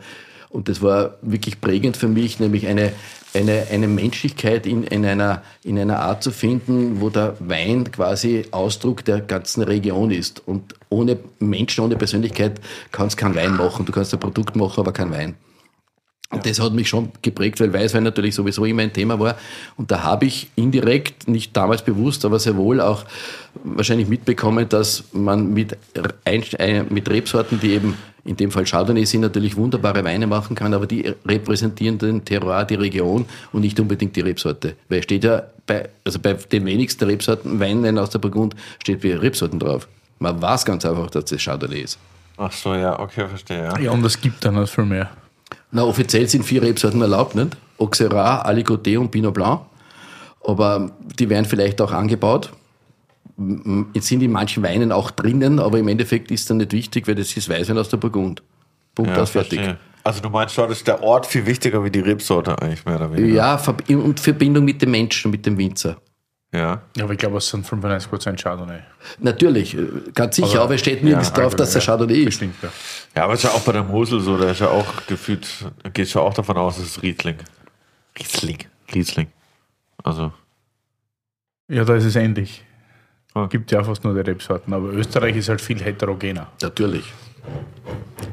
Der Bauchladen an Rebsorten ist viel größer, aber ich weiß schon, was du meinst und das druckt eine Region, ein Dorf oder äh, eine Lage halt aus. Ich habe halt immer ein sehr, sehr ambivalentes Verhältnis zu Le Flave, weil ich hatte mal die Kisten gekauft, da die 8er, 9er, die alle Premox hatten. Mhm. Oh. Ja, das war. Alle, alle mal bitte ein kurzes. Oh. Oh. und dann war das irgendwie komisch und dann war es auf einmal dann auch scheiße teuer und ich wusste nicht warum. Ja. Aber immer wieder erwische ich mich, dass ich mal in einem Restaurant oder so einen Bourgogne oder einen Macron bestelle. Und dann denke ich mir jedes Mal, Alter, wenn du schon diese, dieses Level so guten Wein machen oh. kannst. Und jetzt wieder, also der 17er, das ist der, der 17er Clairvoyant, der pfeift. Das ist unglaublich gerade. Diese, diese Reduktivität, aber gleichzeitig diese Brillanz in der Nase, diese Eindeutigkeit in der, in der Idee, in der Charakteristik des Weines ist faszinierend. Das ist das nämlich, ist, das hat schon eine Reduktion, aber nicht sicher. plakativ na, oder so. Ne? Das na. ist ganz genau. fein, dezent. Nicht so übertrieben. No. Aber was mich interessieren würde, du hattest ja auch mit dem Weingut zu tun, auch mit der Frau, die es übernommen hat. Ja, ein bisschen, ja, Kontakt. Und die leider verstorben ist 2015. Viel zu jung, muss man dazu sagen. Aber es ist ja schon eines der gefragteren Weingüter, würde ich jetzt mal sagen. Wahrscheinlich oder? eines der gefragtesten. Genau. Und merkt man das dann auch, wenn man mit so Winzern zu tun hat? Haben die so einen Druck auf sich, dass sie das selber spüren, so, boah, dieses Weingut ist so gefragt, ich muss jetzt alles super richtig machen, ich habe viel mehr Erwartungshaltung, um das auch wieder abzuliefern? Oder ist man da in so einer Winzerwelt, dass man einfach sein Ding macht und das gar nicht so betrachtet? Weil ich meine, so diese Burgundweine haben ja schon eine sehr große Strahlkraft nach außen. Wenn ich mir jetzt vorstelle, ich mache ein Album und jeder auf der Welt will es unbedingt haben und dann das nächste Album muss gut und noch besser werden, so merkt man es dann auch, wenn man so unter Winzer miteinander redet oder ist es einfach so mir egal, ich mache einfach wie ich wie ich will. Also Du hast mit deiner Antwort fast schon auch meine Antwort gesagt. Das ist so wie bei einem Künstler, der ein Album rausbringt und, und ein Benchmark gelegt hat und sagt, okay, das ist jetzt mein Level von Musik, die ich mir vorstelle. Ja. Und dann muss das nächste Album mindestens genauso gut sein, weil man, zumindest man hat die eigene Erwartung in das eigene, wie die anderen das sehen, ist das eher anders. Beim Wein ist es so natürlich, dass wir und das ist ja die, die Schwierigkeit, aber auch die Schönheit, nur einmal im Jahr die Chance am Wein zu machen. Wir können ein Kochkart täglich neu kochen und, und, und ja. die Gäste neu begeistern. Wir können das einmal im, im, Jahr und das ist einmal im Leben die Möglichkeit, in diesem Jahr Wein auf diese Art und Weise zu machen. Ja, ist verrückt. Und das ist spannend und verrückt, aber gleichzeitig auch schön und faszinierend. Äh, der Druck ist da, der glaube ich schon und bei den, bei den Top-Wintern wahrscheinlich noch, noch mehr, weil da geht es um noch viel, viel mehr Geld und auch um Reputation und, und, und, und, und Marktpräsenz und, und wahrscheinlich auch Konkurrenz. Aber ich glaube sehr wohl, dass sich manche davon auch befreien und sagen, es ist mir wurscht, ich mache den Wein so, wie er in diesem Jahr möglich ist und ich ihn auch machen kann und auch soll. Und äh, wenn ich jetzt gute Notizen kriege, dann ist äh, gute Bewertungen kriege, dann ist okay und, und schlechte ist auch okay. Aber ich glaube schon, dass im, im Hintergrund bei jedem Winzer, und ich nehme mich da nicht aus, sehr wohl äh, der Anspruch da ist, das Beste aus diesem Jahrgang zu machen. Jetzt nicht besser als das Vor, der Vorjahrgang, weil jeder Jahrgang unterschiedlich ist, aber zu eigenständig genug zu machen, um ihn in dieser Qualität wiederzuerkennen, wie man es erwarten würde. Und da bin ich schon bei dir, dass es diesen Druck ähm, schon gibt, aber der notwendig ist, weil ohne Druck passiert relativ wenig im Leben. Ich sage das jetzt mal ja. so salopp. Stimmt, leider, ja. Ja, für alle. Aber ja, ich dachte. Kohle, Diamanten und so. Ne? Ja, okay. genau. In der Letztform des Drucks. Aber Und, und sehr- Aber ich faszinierend. weiß nicht, ist es nicht auch oft so, gerade durfte die Dame leider nie kennenlernen, aber ist es dann nicht oft so, dass Menschen, die so von ihrem, ihrer Arbeitsweise dann eher, wie soll ich sagen, die Energie holen als vom Ergebnis an sich? So der Andreas Schumann hat das damals richtig cool gesagt, dass er da war von Odinstahl, der auch hervorragende Weine macht, aber da haben wir auch oft über 100 Punkte gesprochen und über Perfektion und er ist ja auch, also Biodynamiker vor dem Herrn, nicht? Und der meinte dann auch, dass eigentlich die Arbeit an sich im Weingarten über das ganze Jahr fast mehr Pleasure ist, wie dann super viele Punkte zu kriegen, weil was ist dann das Produkt an sich? Also, dass es mehr um die Arbeit geht. Und das verstehe ich dann schon irgend, irgendwie. Ja, ich glaube, es ist immer beides. Also, ich glaube, auf eines kann man sich irgendwie nicht so beschränken. Klar, auch so der Schaffensprozess, glaube ich, auch bei Kunst und so ist schon immer essentieller Bestandteil, aber äh, diese Rückmeldung zu kriegen, ist, glaube ich, schon auch wichtig, auch für den nächsten Prozess wieder, wie du, wie du wieder an die Sache rangehst. So. Weil sonst bist du, glaube ich, zu arg in deinem Ding gefangen, in, in deiner Bubble, ohne dass du Rückmeldung kriegst. So. Aber passiert es nicht oft, dass du zum Beispiel ein Ergebnis hast, wo, wo du super Rückmeldungen kriegst und du selber denkst eigentlich, ja, so cool war das jetzt gar nicht. Und teilweise machst du vielleicht einen Song, wo du dir selber denkst, so wow, und die Reise dahin bis zu dem fertigen Song war so geil und ich bin so stolz auf den Song. Na, mega oft. Und dann kriegst du so, sagt jeder so, ja, aber oft, ja, wirklich geil ist das jetzt nicht. Ja. Und ich glaube, das ist beim Wein auch so. Sicher kannst du so 97er Jahre haben, wo du unglaublich viel Traum hast, die alle unglaublich geil sind, aber am Ende denkst du so, pff, ein 210er war eigentlich cooler, weil die Challenge war größer und so und der Wein schmeckt mir am Ende des Aber da Tages kannst du besser. ja auch was rausziehen, dass du halt siehst, okay, was tangiert die Leute draußen und was tangiert dich. Und ich glaube, da muss man halt so ein Mittelmaß Ja, finden, wahrscheinlich, dass man ja. halt so sieht, okay, Ja, ja. denen ist vielleicht das gar nicht so wichtig, was mir so wichtig ist, aber wir müssen beide happy sein am Ende. So, weißt du, was ich meine? Ja, sicher. Ja, das, das gegenseitige Wahrnehmen. Ich glaube, da geht es auch um die. In, Genau. beim, We- beim Wein ist ja eher so, dass das da auch um die Wertschätzung geht und nicht nur immer um die Wertschöpfung. Ja, absolut. Und- und, das ist halt äh, ein Nebenprodukt davon, mehr oder weniger. Ja, richtig. Und ich glaube sehr wohl, dass, dass, diese, dass, diese, dass diese Einstellung zum Wein eine, eine, eine, eine ganz natürliche sein soll und nicht von Druck geprägt. Ne? Wenn man das auf die Musik umlegt, ich meine, äh, der, der Karajan hat, hat, hat anders die, die fünfte von Beethoven dirigiert. Ja, Herbert. als der, der, als der, ja, oder, oder, oder Boris Jansons oder, oder, oder, oder andere, andere äh, große Dirigenten oder der, der, der Mutti. Das heißt, da wird ein, ein fixfertiges Stück anders interpretiert. Jetzt kann ich Eine das ist das wichtiger, dem anderen ist das Richtig, und das kann man beim Wein genauso sagen. Einem ist die, der Riesling so ausgebaut wichtiger oder der, der Grüne Veltliner und beim anderen ist wieder eine andere Komponente wichtig. Ah, das ist ein guter Vergleich. Und- Dirigent, ja, voll. Ja, und, und, und trotzdem ist das gleiche Musikstück und trotzdem ist die gleiche Rebsorte. Ja, voll. Und das sind die Dinge, die auch emotional das Ganze eben ansprechend machen. Es ist kein Produkt.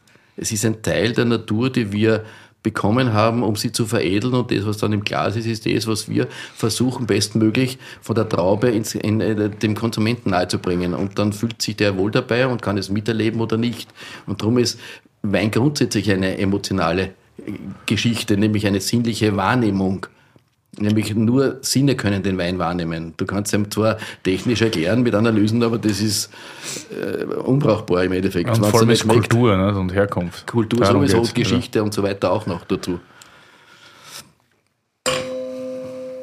Entschuldigung. Amen. 15 Uhr, das sind die Nachrichten. Wir können auch sagen, Holerei-Tolio. ja, exakt, genau. Ganz andächtig. Was machen wir jetzt? Äh, machen wir wieder Burgenland oder machen wir zuerst Frankreich? Ich Nochmal. würde eher sagen Frankreich. Ja, oder Frankreich? Ja, Vive la France. Vive la France. Ja. Da würde ich eher dann, Das. Bordeleser nehmen. Das Genau. Bordeleser Glasl. Ha? Obwohl eine Burgunderflasche, das fasziniert mich immer bei diesen Südfranzosen. Ich habe den Wein, by the way, noch nie getrunken. Darf man auch mal sagen, oder? schau.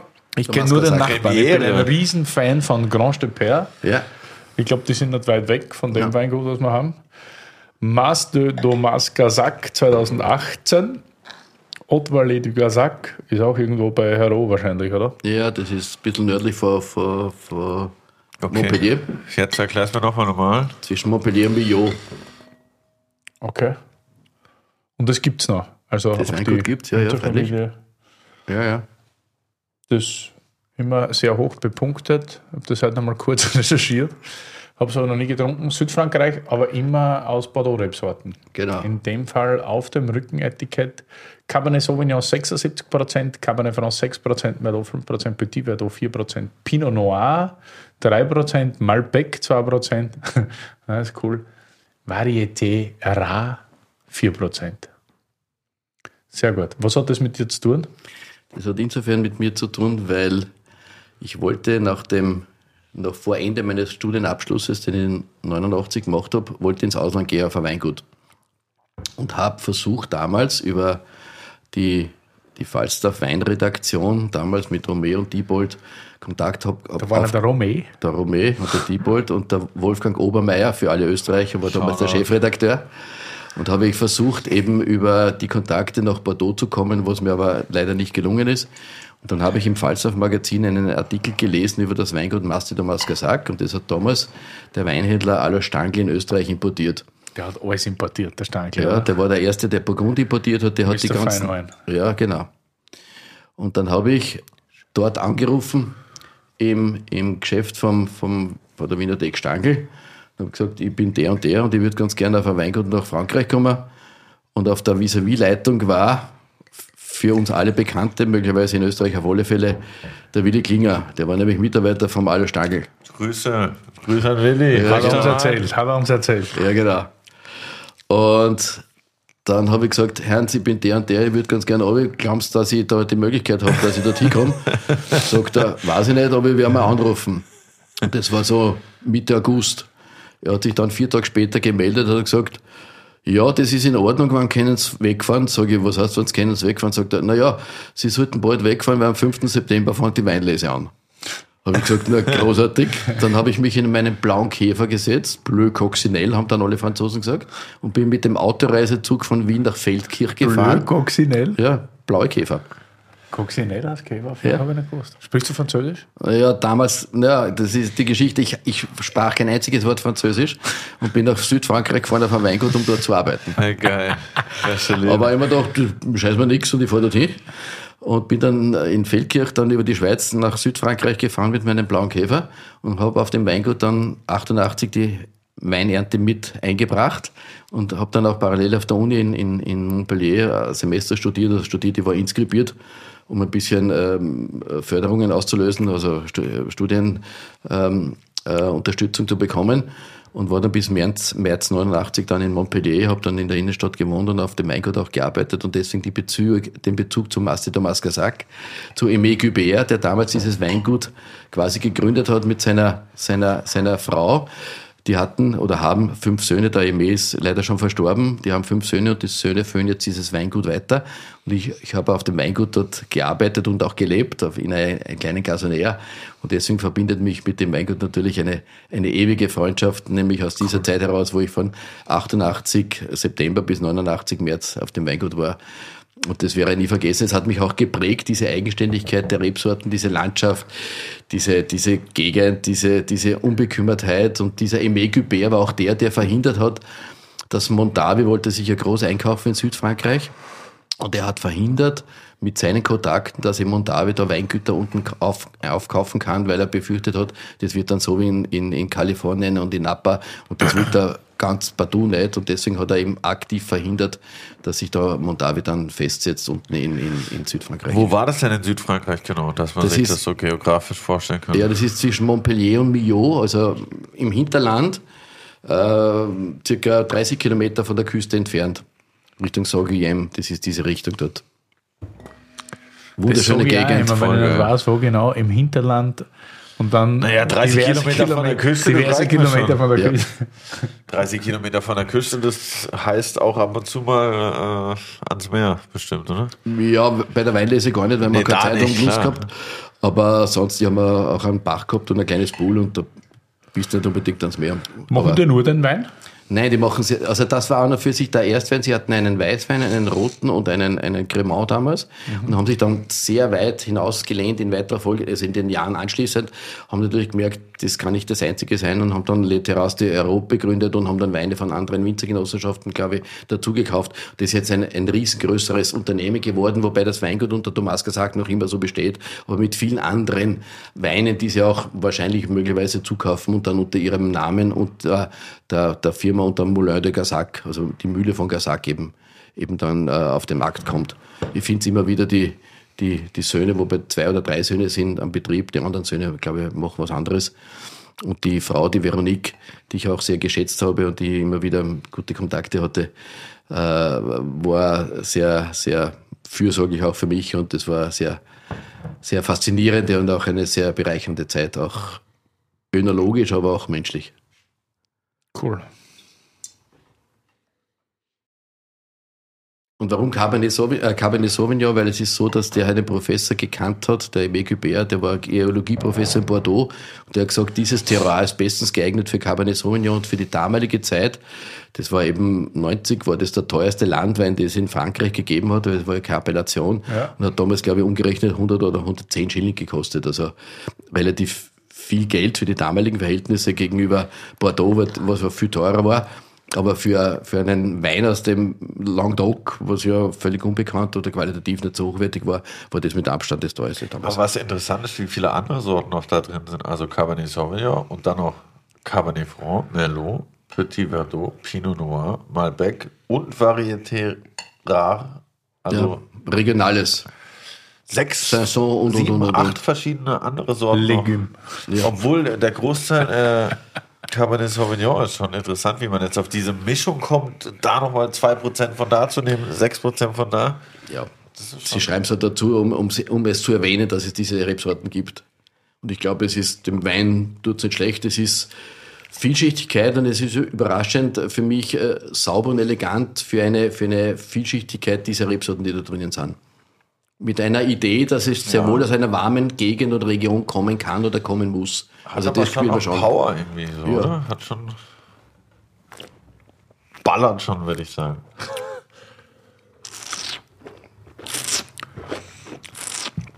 Er ist unglaublich jung. Also manchmal hast du ja schon, das ist ja oft lustig, aber man glaubst so bei so, also man kann jetzt eigentlich nicht sagen südfranzösische Weine, weil gibt ja total viele verschiedene, aber oft sagst du, du machst jung auf und sind zugänglich. Aber das ist verschlossen ohne Ende, es braucht Luft. Ja. Also dekantiert ist das ziemlich notwendig. super, aber es ist super leibend. ja, es ist gut zum, gut zum, wirklich gut zum Trinken. Ganz eigenständig in Ja. seiner Art, natürlich. Nicht? Also die Rebsorten aus der Gegend. Aber es ist echt wow. Also ich höre bei dem Wein immer die, die, die, die Grillen im Hintergrund zirpen, nicht? weil das ist ja dort eine Gegend, wo es Nacht, das ist faszinierend und da versetze ich mich jetzt in mehr als 30 Jahre zurück und sage, das war ziemlich gut. Heute in der Meierei Mittagessen beim René Antrag. Ja. Also Steuerreich halt. Wo ist das? Und dann hat er mal blind. Ja, Digga. im Meier-Eck, Digga. Meierei. Das ist das hintere quasi Bistro, Mittagsbistro vom Steireck. Die, die Milchbar vom Steireck. ja, genau, und da kannst du lässig à la carte essen zum Mittag und sitzt hinten raus Richtung Kanal oder Richtung Stadtpark und das ist unglaublich schön. Und du musst da halt kein Menü reinschrauben, sondern bestellst ein paar lässige Gänge à la carte. Und wie du so schön gesagt hast, die sind sehr nachtragend dort. Sie bringen dir nämlich die Weinkarte, sie tragen dir die Weinkarte auch hinten raus. Und dann kannst du super bestellen und dann hat der René einen 14er Grand Stepper gebracht, blind. Und das war auch so, zuerst denkst du so schnell, okay, ja, wird vielleicht Reif Bordeaux sein. Dann denkst du, na, ist nicht Reif Bordeaux. Könnte eventuell so Loire Cabernet Franc sein. Dazu war es dann aber zu hell. Und dann gehst du irgendwie nach Südfrankreich und denkst du so von mir aus Grenache, Syrah in die Richtung. Und dann war alles nicht richtig, aber auch alles nicht falsch, dann, wenn sich so annäherst. Weil es ist halt dann auch so. Da ist ja viel Cabernet auch drin, glaube ich Ja, ja. aus der Gegend und war natürlich dementsprechend reifer und weiter fortgeschritten. Aber wow, das ist jetzt echt für mich eine Überraschung, weil habe ich noch nie gehabt und schmeckt mir so gut. Ja. Ich finde es ja nicht unkompliziert jetzt in dem Sinne, aber es ist ganz einfach ein schön zu trinkendes Glas Rotwein. genau. Mit, einer, mit einer Idee, mit einer, mit einer Nachvollziehbarkeit, dass es eben aus der Vielfalt der Rebsorten sehr wohl aus vieles mitgebündelt hat. Finde ich auch lecker. Schon, gell? Ja. Ich habe letzte Woche, wo ich den Demisek bestellt habe, meine älteste Flasche, die ich selber hier bestellt habe, bestellt. Äh, das war Rotwein aus dem Burgund, das war auch ziemlich geil. muss ich sagen. 2017 oder? Curly zeigt mir gerade seinen mittleren Finger. Nee. Ja, das war, das war echt geil. Was haben wir da gehabt? 2005 Moret Saint-Denis Premier Cru Les Milandes von François Legros. Das war lecker. Das war krass. Und bei dem Wein fand ich so krass, wie der. Aber war der offen, der Fünfer? Weil die Fünfer habe ich oft so als Block. Das sind immer noch ziemlich. Ich habe ihn dann dekantiert. Ja. Dekantieren lassen, hoffentlich. Ja. Aber was ich krass fand, war, wie der halt sich in einer Stunde, es waren fünf verschiedene Weine halt gefühlt so. Also im Glas, dekantiert, nochmal, nochmal, nochmal. Das war echt krass, wie sich das verändert hat. Aber ich war da. Shoutout auf jeden Fall an Legro, war geil. Sehr gut. Freut mich. Curly schickt mir immer so super Fotos, wenn er Weine bestellt. Ja, und Willi so süß. antwortet hat nie. Das ist halt immer nur cool. Ja, weil ich total oft, jetzt- ich versuche das wirklich oft, wenn ich weggehe, privat, mein Handy wegzulegen oder auf lautlos oder sonst irgendwas. Und du bist die ersten paar Minuten nervös und das ist komisch, aber nach einer Stunde oder nach zwei Stunden taugt dir das extrem. Wenn du einfach so sagst, okay, ist jetzt wurscht, wenn mich keiner erreicht.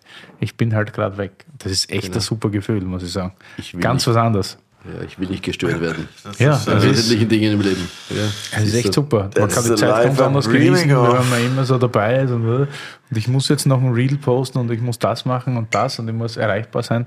Du musst gar nichts, du musst einfach nur im Moment sein. Ja. Das ist echt, echt super. Scheiß auf S-Klasse, das ist der wahre Luxus auf jeden Fall. halt echt. Das ist echt so. Ich stehe eher auf Facebook statt auf Facebook. Oha, ey, wir haben so viele Zitate bei der Folge. Ich weiß gar nicht, was ich. Dann trinken wir endlich einen Blaufränkisch, oder? Genau so schaut's aus. Jetzt bin ich gespannt, wie der anders ist. Ja, besser wird das sein, was glaubst du? Gar nicht biased hier, Willi. Mit Willi Blaufränkisch kosten ist wie so. Den Gewinner schon vorher wissen. Ja, ungefähr. Der Winner ist. Der heißt doch noch Gloriette. Ja. Ja der- klar, wenn der Winner ist hier.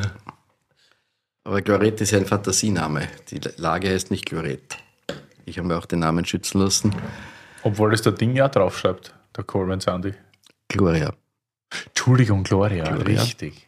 Gloria. Und die Ried heißt Klagsatz oder vielleicht jetzt schon Gloria, das weiß ich nicht. Okay. Aber es gibt ja eine Idee, warum der Wein Gloret heißt. Ja. Und zwar, es gibt, ihr habt es in Deutschland genauso wie bei uns in Österreich, es gibt die Schlösser, so Schloss Schönbrunn und da gibt es die Gloret. Es gibt Sanssouci und da gibt es die Gloret. Da gibt es auch in Eisenstadt das Schloss Esterhase. Da gibt es auch die Chloret. Und die Chloret, das heißt die weltliche Macht der Fürsten und der Könige und der Kaiser, war im, im Schloss.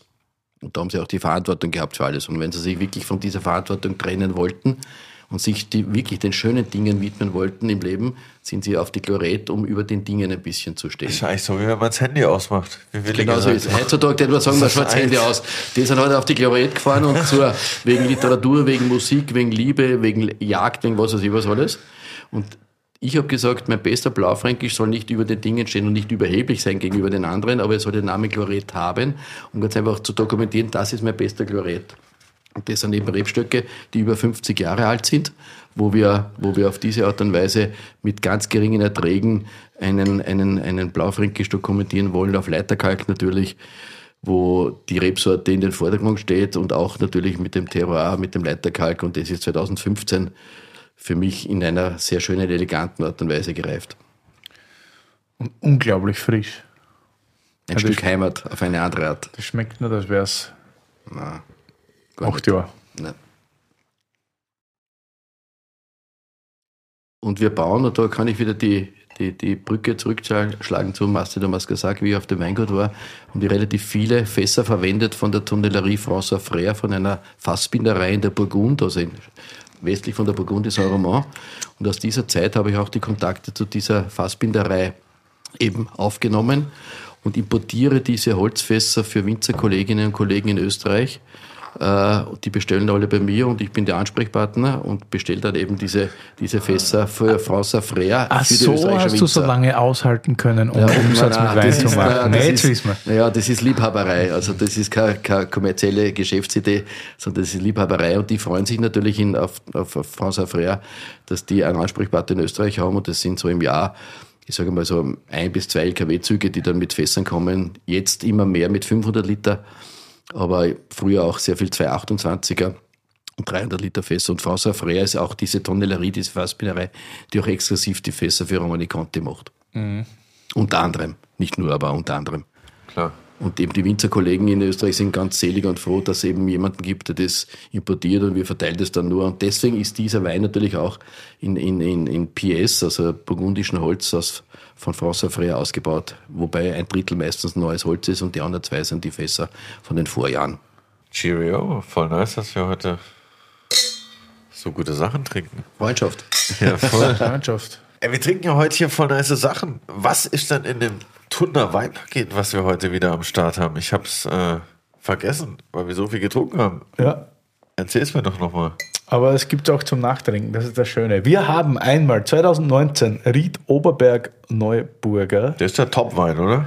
Das ist der Bingo Bongo Wein. Heiße insgesamt 500 Flaschen vielleicht, 100 Pakete für die Tunda-HörerInnen, für die Ultras, die. Tunda-Ultras. Dann gibt es zusätzlich natürlich Blaufränkisch 2015, gereift. Kriegt man eigentlich fast gar nicht oder nur selten. Gloriet, Blaufränkisch und einmal Eisenstadt quasi 2018, der Neuburger. Ortsleiterberg. Eisenstadt Neuburger. Essential sozusagen. Genau. Ja. Ein Ja, schickes nice. Dreierpaket. Und alle Infos gibt's wie immer auf Insta und in den Shownotes, würde ich mal behaupten. Und bei uns auf der Homepage gibt es einen eigenen Button dann unter www.dienhof.at. Und das Ganze kostet 120 Euro inklusive Transport. Besser können wir die Infos nicht überbringen, Leute, würde ich sagen. Steppert so billig. Okay, Rewind, Cut, Cut. Ja, da muss sie die Freundschaft aber einen eigenen Einkaufspreis machen. Freundschaft bestellt selber 10 Pakete. Das hat gescheit Wein haben. Nein, ich kann es dir auch machen, ich habe kein Problem. Ja, ich glaube, da werden schon zufrieden sein. Weil 20% habe ich da runterlassen jetzt einmal. Das werden wir ja dann eh schon ausschneiden. Die Reiker, die Reiker wird schon richten. Nein, eben nicht. Aber was findet ihr jetzt so den essential Unterschied zwischen dem Blaufränkisch und dem Millesime? Südfranzosen. Der Thomas Tagasak, Ja. ich finde das, also den Thomas Tagasak fleischiger, ein bisschen konzentrierter, im Großen und Ganzen wärmer von der Aromatik. Und den Blaufränkisch finde ich ein bisschen saftiger, frischer.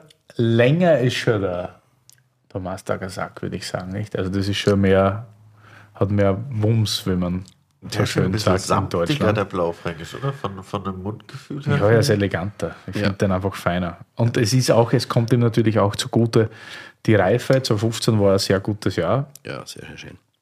Warm natürlich auch, aber eigentlich sehr, sehr gut. Und das merkt man jetzt schon beim Blaufränkisch, dass der einfach ein bisschen weiter ist. Ich finde den auch sehr lecker. Blaufränkischer, So- so- tolle Rebsorten. Ja, samtig. Ich mag das Läuft Wort samtig. Sehr Ja. schön. Nicht zu viele Tannine, aber so, so, dass man so. Es ist nicht Plüsch, es ist Samt. Ja, genau. Flüsch ist krass, aber Flüsch, Flüsch ist krass. genau das, was ich gesucht habe. Ja.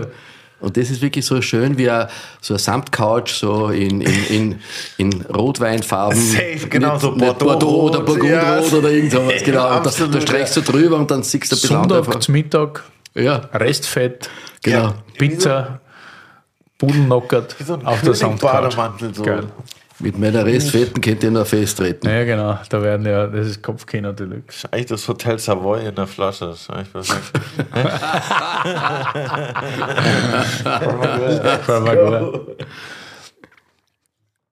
Lieber Erwin, hast du noch. Du musst noch arbeiten ein bisschen. Ja, ja, nein, Wir haben noch Hasse fünf bis zehn Minuten. Ja, ja, das bringen wir Wir locker. brauchen von dir für unsere phänomenale, geniale, überdrüber Terroir und Adiliten Oh mein Gott, es hat Spotify schon wieder jemand geschrieben, dass er die am Stück angehört hat und voll gut fand. Ich weiß nicht, ob der LSD genommen hat oder jemand anderes, aber Wahrscheinlich Grauburgunder.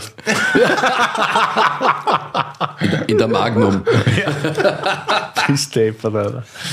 Wow. Hast, hast, hast du das mit? Hast du ein Schmankerl mit für die Playlist? Ja, sicher, aber Schmackerl mit. Ja. Also, ich meine, ich ich hätte, ich hätte zwei Vorschläge, wobei der eine natürlich jetzt nicht wirklich verifizierbar ist, nämlich ähm, der Josef Haydn, der in Eisenstadt gelebt und komponiert hat, hat unter anderem auch die damalige, unsere österreichische Kaiserhymne komponiert, die im Moment die deutsche Bundeshymne ist. ja, Und da gibt's, und ja, das ist Legende. Und da gibt's natürlich den zweiten Satz, wo eben dieses, dieses, dieses Thema des Musikstückes eben aufbereitet wird, im, im zweiten Satz vom Kaiserquartett. Das war ein Vorschlag, mache ich aber nicht nehmen. Ich nehme einen anderen Vorschlag, und zwar, Oh, wir gerade so. ja, ja, genau. Naja, eben, darum sage ich ja. Nein, ich schlage was anderes vor und ich schlage ein, ein, ein Liebeslied vor vom Hubert von Geusern Uh, das kann nur gut werden. und das heißt Weit, weit weg. Oh, haben wir schon. Das habt ihr schon? Echt? Ja. Von wem? Bin mir nicht sicher, aber ich glaube, weit, weit weg haben wir schon. Kann das wer verifizieren? Guck mal. Kann man das suchen? Das ist Regie, eine Spotify. Hubert von Geusern, Weit, weit weg. weit, weit weg. Ob es schon in der Liste ist. Von welchem Winzer oder von Das bin, bin mir ganz ist. sicher, von welchem Winzer. Aber ich bin mir ein, dass wir das schon haben. Ja, aber dann nehmen wir doch einfach Haydn. Der zweite Satz vom Kaiserquartett. und auch nicht Killer. Sagst nicht die dritte Strophe auf einer Nationalhymne, ist das doch alles Na, da ist ja kein Text dabei. Das ist ja nur die Melodie. Das ist das, was gesungen wird, Blaufränkisch über alles. Genau.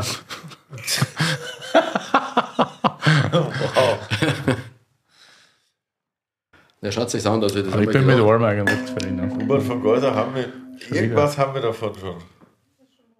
Ist schon drin? Sage ich doch weit Ich weg. kann die auswendig. Aber ich wäre gespannt, von welchem, von wem das war. Ich, wahrscheinlich von einem Österreicher. Ja, sicher. Kann ich mir schon vorstellen. Alzingers vielleicht. Würde ich Würde ich jetzt tippen. Ich dachte Hans Reisebauer, ich glaube, der hat Lady Gaga oder so irgendwas genommen, oder? Lady Gaga. Lady Gaga.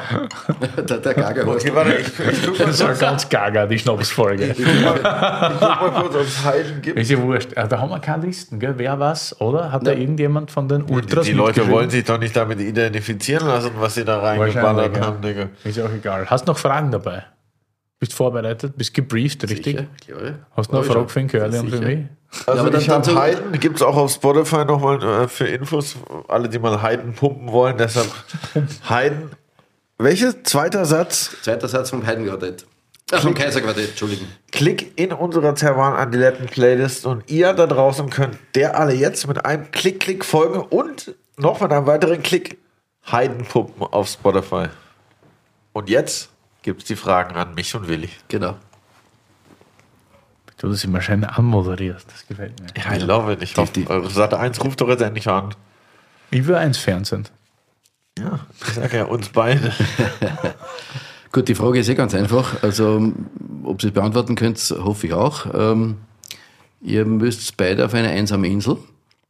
Gemeinsam. Gemeinsam. Gemeinsam. Das Ja, war noch nicht das war noch nie. Das ist geil, das ist Ja. geil. Dann ist aber nicht mehr Und, einsam. und, und, Curly, welchen Wein würdest du mitnehmen, von dem ihr glaubt, dass ihr gemeinsam ihn trinken wollt? Und welche Musik würdest du aussuchen, die dem Curly und dir gefallen hat? Du nimmst den Wein mit, der euch beiden Der schmeckt. Was? nimmt meinen, würde ich sofort, nehme ich mir einen Strick mit. Also, weil ich, weil ich ja weiß, wie, äh, weil ich ja weiß, wie, wie launisch Willi ist und wie leicht aber auch zu beeinflussen, nehme ich einen äh, Blaufränkisch mit, dass er schon mal gut drauf ist und nämlich Essen für uns besorgen kann, weil ich glaube, er ist ein stärkerer Jäger wie ich. Und wenn wir Blaufränkisch dabei haben, So ist die smart, Motivation schon mal höher, dass er gut drauf ist und sagt, okay, let's go. Ihr geht jetzt richtig ab. Ähm, ich besorge uns ein Eichhörnchen. Deshalb Kannst du sicher sagen, sein, ich bringe das sieben ein. Oh, ja, siehst du, siehst du, genau das meine ich. Deshalb will ich da zurückstecken, weil ich finde ja viele Weine gut und Blaufränkisch ist einer davon. Deshalb würde ich sagen Blaufränkisch, aber da weiß ich, dass Willi top motiviert und gut drauf ist. Weil beim KB wäre er wahrscheinlich nicht so Das ist ja Genau. Und das ist ist ja bei der Zweisamkeit immer wichtig. Weißt du, bei der Zweisamkeit ist ja immer wichtig, dass der andere gut drauf Darum heißt ist. ja Zweisamkeit, nicht? Genau, deshalb würde ich sagen Blaufränkisch auf jeden Das ist ein Fall. richtiger Bro-Move. Ja, normal, denke ich, was geht. Und welche Musik suchst du aus? Ich würde auf jeden Fall Curlys Album Munchies mitnehmen. Killer, Alter, Mann, wir hätten die beste Zeit unseres Lebens. Ich schwöre dir. weil ich das tatsächlich gut finde. Echt, ich spiele das in der Bar total oft. Und es ist verkannt. Ich verstehe nicht, warum das nicht erfolgreicher war. Ja, das ist, Das wie- ist richtig das ist fett. Ich habe dich gar nicht erkannt tatsächlich. Also ich dachte, ich habe deine Stimme nicht erkannt, finde ich richtig gut. Und äh, meine Hoffnung ist, dass du, wenn du deine eigene Musik hörst, dass da Hunger und Durst vergeht und alles für mich überbleibt. Ich, ich glaube, wir würden uns da sehr gut ergänzen, weil ich bin dann echt voll im Tunnel drin. Ich bin dann nur noch am Rappen. Du kannst essen und trinken und wir sind beide super happy. Läuft. Und morgen seid ihr auf der Insel, oder wie? Insel Go. Ja, voll nice. Das war eine sehr gute Frage auf jeden Fall. Es gibt ja eine Museumsinsel da in, in, in Berlin. Vielleicht nehmt euch dort einmal Aus, Auszeit. Können wir trainieren. Da gibt es sogar Eichhörnchen. Naja, aber, aber, aber nicht mehr lang. Ghettoblascher und ein paar Flaschen Blaufränkisch auf der Museumsinsel. Genau, zieht sich zurück in der Zelt. Ey, vielen, vielen Dank, dass du da warst. Super War cool. Super interessante Langer Folge. Besuch, wirklich. Und danke für die tollen Weine, die du dabei hattest. Und Shoutout an Lukas, der mich heute noch gebrieft hat. Mach ich gerne. Liebe Grüße. So, das haben wir klar. Und gönnt euch wohl. Prost. Es gibt noch 100 Pakete, also let's go!